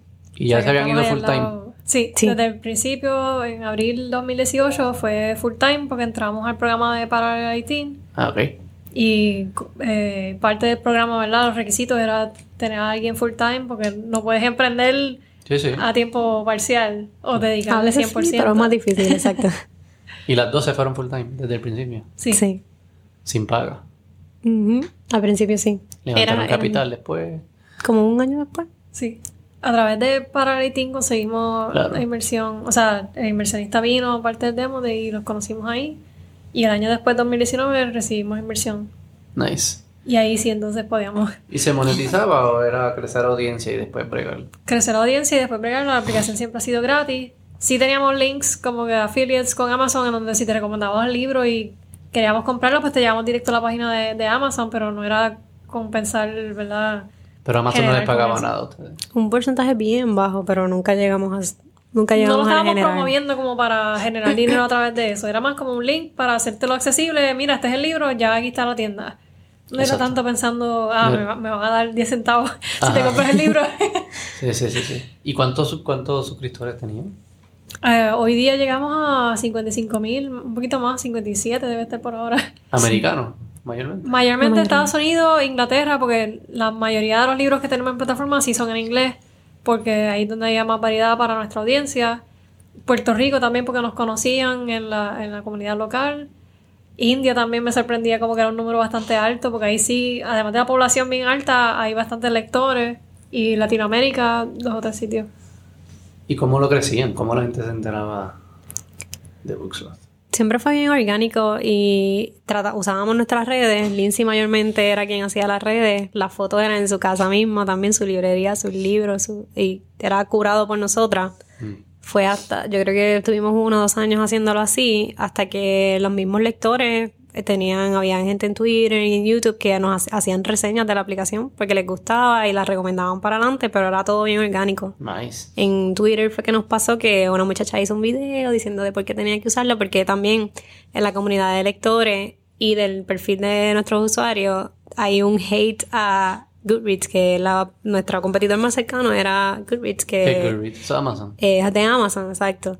Y cada semanalmente salía un tweet o un post de quién va a hacer algo que reemplace Goodreads, por favor, ¿Por qué no necesitamos algo mejor. Goodreads? Yo creo que la forma más fácil de decirlo, sin insultar demasiado, es que Goodreads era privado y Amazon lo compró hace como 13 años. Y se ha quedado en esa you know, internet de los, de los años 2000 y no han hecho muchos updates en cuanto a lo que es redes sociales hoy día. Sí, ellos sí tienen el, tienen el contenido, tienen el- la cantidad de libros mayor, tienen los ratings, pero es porque tal vez como la única, la única herramienta que todo el mundo conoce y usa. O sea, cuando vas allí, nosotras mismas, es que, mamá, tú tienes un perfil de Goodreads, sí, porque no hay más nada. O sea, esto es lo que yo uso. Ahí es que pongo mis libros para saber qué estoy leyendo, pero quiero encontrar otra solución, Y otra los plataforma. autores y casas publicadoras, si yo le hablaba de Goodreads cuando estaba enseñándoles Booksoft, ellos lo llamaban un necessary evil. Como que no quieren saber de Goodreads, pero es lo único que hay y ahí es donde está la audiencia más grande. Pero en cuanto a cosas, yo cuando digo redes sociales hoy día, tú no puedes chatear, tú no puedes, no recibes ni siquiera no- notificaciones instantá- instantáneas, no podías conectar, no podías ni siquiera buscar otros lectores. Que es como que para qué es una red social. era social como No era tal. social. Al principio empezó como un catálogo completo de libros y ahí tú puedes encontrar la mayoría, yo diría como un 80, 90% de libros mundialmente en todos los idiomas, no solamente en inglés. Ah, wow. O sea que ese, esa es la razón por la cual Goodreads no ha sido destronado en los, en los 15 o 20 años que lleva en operación. Nosotros tenemos en Booksoft, llegamos como a casi 200.000 libros en la base de datos. ¿Y ellos? Ellos tienen, tendrán 100 millones o más. Ya, claro. O sea que ahí es donde entraba en que si bajabas Boxos y buscabas tu libro favorito por la escritora de puertorriqueña fulana y no estaba, te sentías como que, ah, diatre, pues, ¿qué es esta aplicación? Y entonces estaba en Goodreads. Pero mi enfoque en realidad no era que encontraras los, los 50.000 libros, era que encontraras a alguien eh, para con quien hablar y conectar. Mm. ¿Y cómo ustedes subían los libros? El catálogo, ¿cómo se hace? Primero fue manualmente, o sea, los primeros 100, 200 libros era Lindsay ahí en la computadora poniendo tit, copiando título, autor, descripción, página, ¿De dónde lo copiaban? uno ¿De por uno. Sí. Sí. bueno, de Amazon y las páginas de los publicadores. Las, las casas publicadoras tienen la información del libro y eso es como quien dice public, o sea, la información como tal es public domain porque el, el ¿Y la libro no era de Amazon. ¿Y la de, imagen la de, las- podía- de las publicadoras. Sí, porque Entonces era para ahí, un catálogo. Iba uno a uno a la página de Penguin Random House, por ejemplo, que es una casa publicadora, buscaba todos los libros nuevos de ellos y los subía acá. O ¿Tú manual o era como un scrapper de estos que va buscando información? Primero Al manual. principio fue manual. es lo Después que de varias hacíamos. este. semanas, exacto, se pudo hacer el, eh, esa más automatizado. Teníamos un form para que los usuarios ponían, ¿no encontraste tu libro? ¿Cuál es el libro? Me- y cuando me decían no, título autor, pues yo lo subía. Y cuando nos fuimos viral, eh, viral en Twitter, de momento de dos o tres libros a la semana, nos llegaron como, como mil o tres mil requests wow. de libros. Y yo como que, ok, ya yo no puedo hacer esto. ¿Y que así, que se después compras catálogos o algo así o cómo? Pues estábamos buscando eh, lo que se llaman los APIs, que es para conectarnos directamente ya sea con Goodreads o las casas publicadoras y tratar de hacer un proceso un poquito más automatizado con la tecnología. Pero eso también era como que su propio hurdle, eso, eso es bastante difícil hacer. Eh, Google Books también tenía su propio search en donde si hacías search en Books podíamos haberlo conectado a Google y te salían los libros que salían en Google. Pero eso también es parte de la tecnología que teníamos que desarrollar nosotras para que funcionara. ¿Hicieron algo al final de eso o no? Sí, teníamos en el search o buscaba nuestra base de datos o buscaba en Google Books si no lo encontraba. Igual después pudimos hacer un im- import desde Goodreads, que los usuarios podían poner su perfil y pasar sus libros a nuestra aplicación.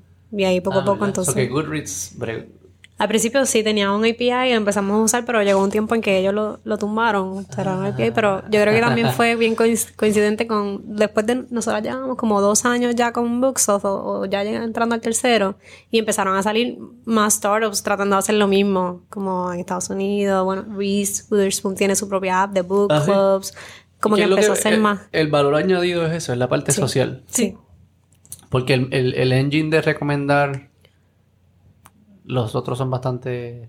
Goodreads no tiene. No, nadie. no tiene yo no he visto. Ah, más Kindle tiene. Kindle. ah, Eso, audiobooks eso es lo irónico porque Amazon en Kindle hace buenas recomendaciones, en el store también, pero Goodreads eh, No la lo usan. tienen Yo no completamente sabía, aparte. yo no, sab- no sé qué era Goodreads. No sé qué, nunca he entrado a Goodreads. Se supone que es una red social para lectores, lo Pero- venden así, pero no. Pero porque no está atado a... Ese es el problema, porque ellos lo compraron y se quedó del Solo lado compraron para que tecnológica. no... Exacto, para lo dejarlo ahí que se O compraron. la, muriera o- o o la algo. data, tal vez, tener los libros, tener la accesibilidad. Poco a poco yo he visto que empieza. eh, En el Kindle fue que Sí. abajo le añadieron. Add to your Goodreads, algo así. Sí, como que si estás leyendo están- el libro en Kindle, si quieres que automáticamente te ponga Ah. status en Goodreads, eso es lo más que han hecho de integrar. No, quizá separado. era que ellos pensaban que Goodreads iba a crecer y le iba a quitar el market share del libro, lo compraron y lo dejaron ahí engavetado. Puede Sí. ser. De hecho, cuando buscas online, una vez yo vi esa descripción y fue como que, wow. Eh, no sé si era un job posting o, o algo que Amazon estaba hablando de Goodreads y era como que pues una subsidiaria pequeña que tenemos y es como que la plataforma más grande con 40 millones de usuarios. Ah, tiene 40 el- millones de Algo usuarios. así, ¿verdad? Como 40, 50 mil usuarios. Es la plataforma más 50 grande. mil de- o 50 millones. eh, millones, perdón. Ah.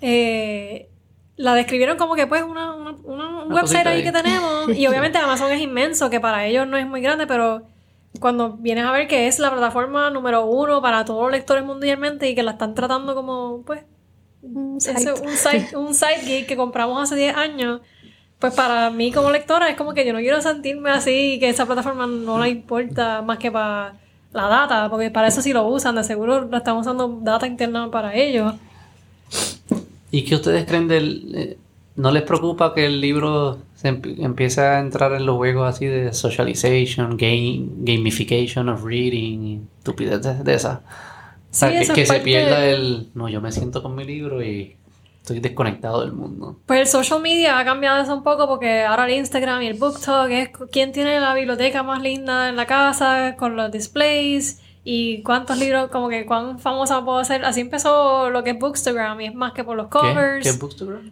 Bookstagram es el hashtag que se usa para la comunidad de lectores en libros. Esa es la cosa. En Instagram. Porque En también Instagram. está BookTube, que es la comunidad en YouTube que hacen book reviews. Y BookTok, Y es en TikTok. Y Twitter, pues BookTwitter. No tiene como que un nombre funny. Ah, ustedes están bien metidos Este- en el mundo de los libros. O sea, si tú Yo ni buscas sabía esos hashtags, sí, si tú buscas esos hashtags, hay reviewers, como que los top reviewers, los top TikTokers, Booktubers. los top Instagram, y empezó por eso, como que como Goodreads no tiene la parte social, la mayoría de los lectores entraron a redes sociales diferentes, como YouTube, Instagram, Twitter, para hablar de libros y tratar de encontrar su comunidad ahí, pero ninguna de estas plataformas se hizo con el fin de vamos a hablar de libros. Mm. So, Bookstagram es las fotos de, ya sea los shelves, los libros, los autores, como que las diferentes colecciones. TikTok también con los videos. Y Goodreads nunca hizo algo así innovativo para los lectores, sea que ellos buscaron otras opciones. Y ahí es donde Bookstop nosotros sí queríamos que se viera más como una red social para lectores. Y para compartir la- lo que aprendieron y eso, como un book club. Sí, como un book club virtual. ¿Y quién fue que los compró? Se llama Book Club. Book club. En el caso de ellos, ellos empezaron más con contenido. eh, era tipo masterclass for books, en donde los autores hacían videos porque el twist de ellos es más educacional. O sea, ellos, su lema y todo es que de donde las personas aprenden más, históricamente ha sido de los libros. ¿Y quién escribe los libros? Autores. O sea, que ellos querían coger el knowledge que tiene ese autor, que de seguro tuvo que limitarlo a- para que quepa un libro de 200 páginas y que se pueda mercadear y no de mil páginas. Ellos estaban creando libros, tipo, eh, videos con ellos, tipo behind the scenes, de cómo fue que llegaron a esa idea. Y es un poco más non-fiction books al principio, pero queremos elaborarlo, el- elaborar los videos a algo más beyond the page. Como que imagínate las entrevistas de J.K. Rowling con Harry Potter y todas las versiones que tuvo y cómo fue que terminó entonces con ese. ¿Y ese qué autores tenían? ¿Tenían autores famosos ya? Sí.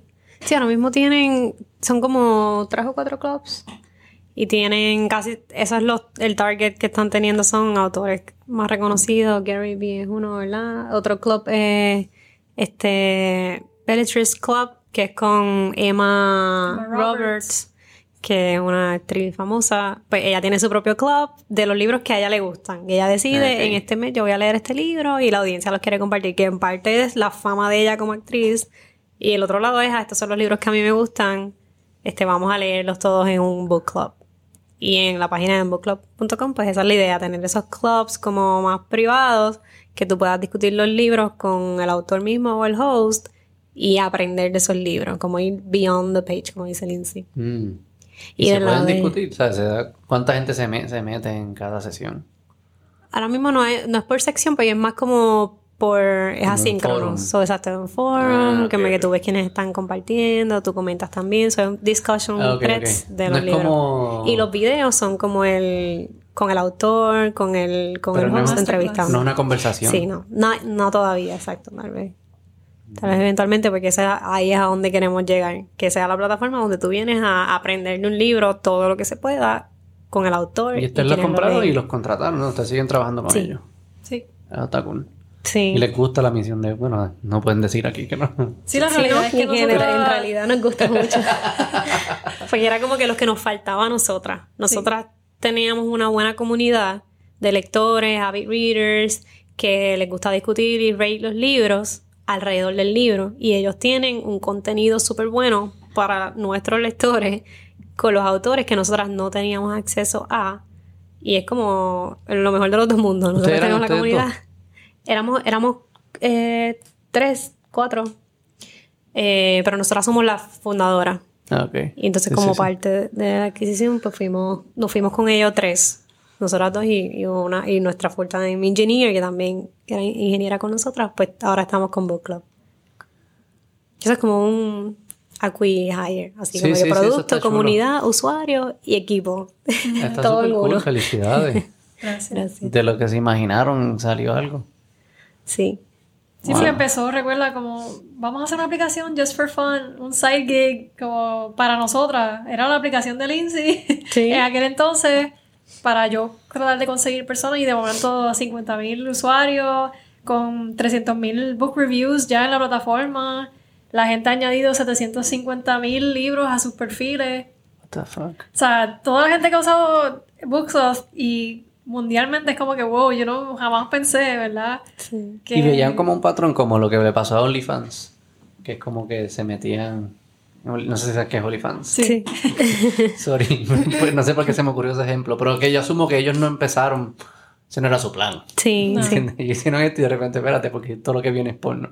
Pero Sí. pasó algo en Booksplot que lo único que había era porno. Pasó No, más como- Que- pero que era como ficción nada más. Era lo como- de se Young veía como un Adult. nicho. Sí. Sí. el nicho de Young Adult, porque, y yo creo que pasó porque la que estaba haciendo el curation de los libros era yo. Y En- lo más que leo bias. es Young Adult. Hay un bias de la curadora. Era- Sí. Exacto, 100% porque era de lo que yo conocía. Así que si tú eras Young Adult, mujer de edad de entre 20 y 30 y pico, eh, que era lo que yo leía, pues te encantaba Buxa porque encontraba las mejores recomendaciones. Y ahí es donde volvemos a lo de AI versus personas. Exacto, yo creo que pasó con eso también. ¿Ibas a decir eso? ¿no? Sí, que yo creo que si la aplicación hubiese sido la de Xiomara y hubiese sido como que non-fiction y todo para lectores business o pues hubiese sido un mercado completamente diferente a los que íbamos a traer con los Y de pronto, libros. ¿crees que hubiese sido un mercado distinto o crees que hubiese sido un mercado menor o mayor? Porque quizás. hay- Distinto, pero no creo que menor. Porque es lo que estamos viendo con Book Club ahora también. o sea, que Cuando- hace falta comunidad en todos los géneros. ¿eh? Sí, sí, Sí. O definitivo. sea, no existe, no existe tal cosa como. Y yo creo que si no hubiésemos ido digitales. Young Adult, no lo hubiésemos ido a virar en Twitter necesariamente. O sea, quizás el path hubiese sido distinto. Hubiese sido diferente porque aquí es las personas que están siempre en redes sociales y compartiendo y sharing, no hubiésemos visto este crecimiento quizás tan esporádico Sí. en donde nos fuimos viral de un día para otro, al menos que quizás si no hubiésemos ido con business, alguien, algún VC o in- inversionista famoso lo hubiese encontrado y ahí es donde ellos encuentran su propio boom virtual. Digo, boom viral. Pero en nuestro caso fue porque alguien joven hizo un video en YouTube, lo compartió con sus followers y de momento, boom, todo el mundo quería Bookstuff. Y esa categoría es como los más passionate readers, ¿no? Sí. Sí. O sea, hay Ellos mueven el mercado y es también, como sí. que... Young Adult es Twilight y esas cosas, eso es más sí, teen. eso era, eso era Ese- Young Adult, considera desde 16 hasta los no- 30. No es muy adult. No, pero es que es porque Young Adult es como una sombrilla y adentro entonces hay Sí. múltiples fantasías. Pues esos son todos los que se van como virales y, Sí, y en TikTok y también. los fans, los, los fans y las películas. Los que cancelan y- autores hoy día también es en el esto de Young Adult. ¿Qué han visto que- de eso? Ustedes han vivido la avalancha. Que muchas Rowling no le, no le invitaron para un reunion de las películas. Y no Wow. le- Y no le invitaron. Pues Qué J.K. Rowling es el ungrateful, tema... ungrateful bitch. Él se inventó el mundo que te hizo a ti Radcliffe, odio morón. O sea, ¿Cómo tú no vas a invitar a esta tipa? Ese es un tema bien, insane. bien viral ahora mismo y en YouTube, yo que veo muchos videos de YouTube, hay muchas personas que cuando enseñan sus libros y obviamente tienen Harry Potter porque si te gustan los libros y te gusta fantasía, ese es uno de los staples número uno y no lo puedes negar. Y hay quien hace el disclaimer de que mira, tengo los libros de Harry Potter ahí atrás, pero yo quiero que sepas que no estoy de acuerdo. Y es como que es la pelea de, de sacar al autor aparte de lo que escribió en el libro. Y hay gente que no va a volver a jamás y nunca comprarle un libro a J.K. Rowling o a cualquier autor que haya hecho algo mal. Y eso, pues, cada cual con su Digo, lo que ideología. ella dijo no... Ok, no, no, no, te- no voy a poner en esa posición. Por lo que ella dijo mi- no fue tan... No es lo mismo, por ejemplo... Ah, pues ya yo no tengo los CDs de Michael Jackson. That I can understand. Ok. igual no debería. Yo pienso que te puede gustar la música sin que apoye la persona, pero lo entiendo. Sí, exacto. Y si te gustaba en aquel entonces, pues poder ver Harry Potter como algo individual, de- independientemente de quién lo escribió. Pero también entiendo la parte de no quiero darle dinero y support. Ya se lo no que. J.K. por eso, no que J.K. Rowling le va a hacer. Ya se o sea, no que J.K. Rowling le, le haga falta, pero mm, hay un debate bien grande en el mundo del lector en cuanto a cuánto tú puedes separar al autor de lo que escribió, porque ¿qué tal si esta persona acaba de escribir el libro más mind-blowing y life-changing, quizás para ti, pero de momento cometió un crimen o hizo algo mal, ah, pues no voy a poder disfrutarme de esta lectura más que porque el autor está cancelado por X razón. So, ¿Qué ustedes creen? ¿Pudieses disfrutártelo? No J.K. Rowling, va a decir alguien que hizo en verdad algo Por eso, bien malo. para mí que yo me he leído ya libros de autores que ahora han sido cancelados y pues o no compro libros, si de verdad fue algo que a mí personalmente lo encontré mal o algo, pues no voy a volver a comprarle más libros. Pero si es una serie que ya empecé, es como que, mano, no voy a dejar la Pero yo mitad. la quiero. O sea, ya, ya gasté el dinero en la primera mitad, quizás voy a terminarlo. O sea, la casa publicadora como quiera, le, y esa es otra cosa, y con las películas pasa. Si, si, si es de parte de casa publicadora, esa no es la única persona que va, a sufrir porque no le estás comprando el libro. Pero ya estás tú racionalizando tu decisión. Yo estoy de acuerdo. Es un argumento ah, lo cancelo, cancelo a J.K. Rowling, pero no es solo J.K. Rowling, es la persona que trabaja en la casa publicadora, el artista gráfico, el de ventas, el guardia de seguridad, la de la cafetería. Todo el mundo come de eso.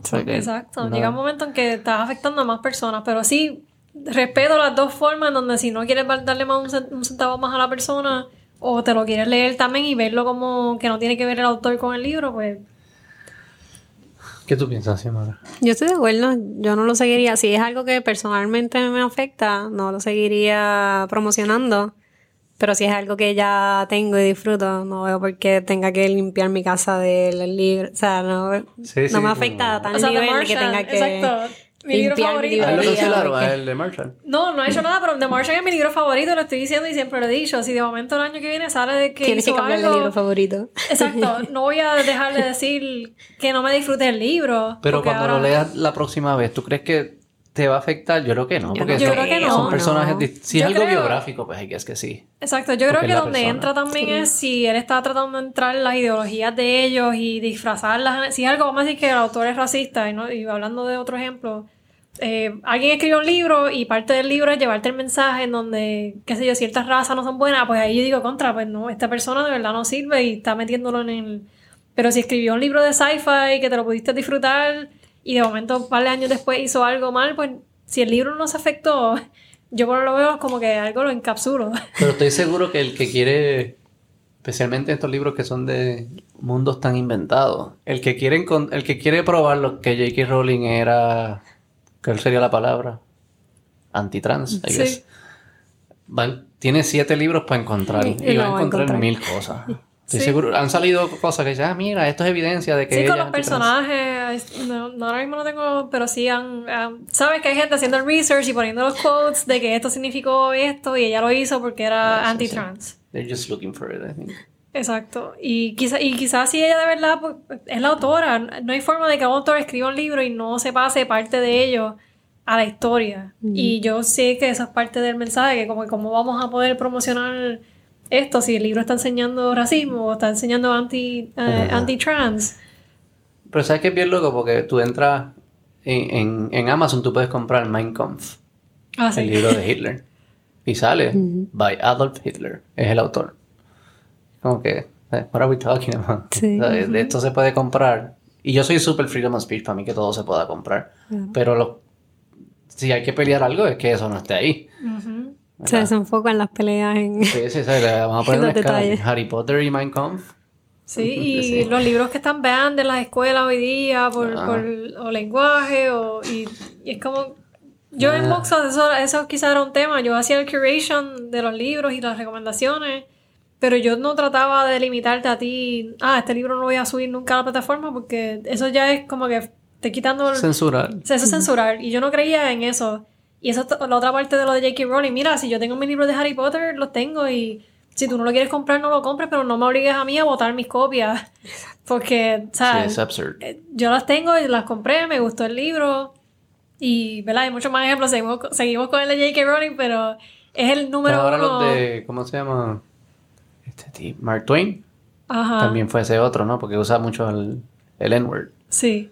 Esa es otra cosa que es como... Exacto. Que para aquel entonces pues se usaba y, y pasaba... o sea, así como hablaban... Y también él lo, él, él lo hizo porque él odiaba eso, el racismo. O sea, como él lo estaba tratando de presentar como algo malo.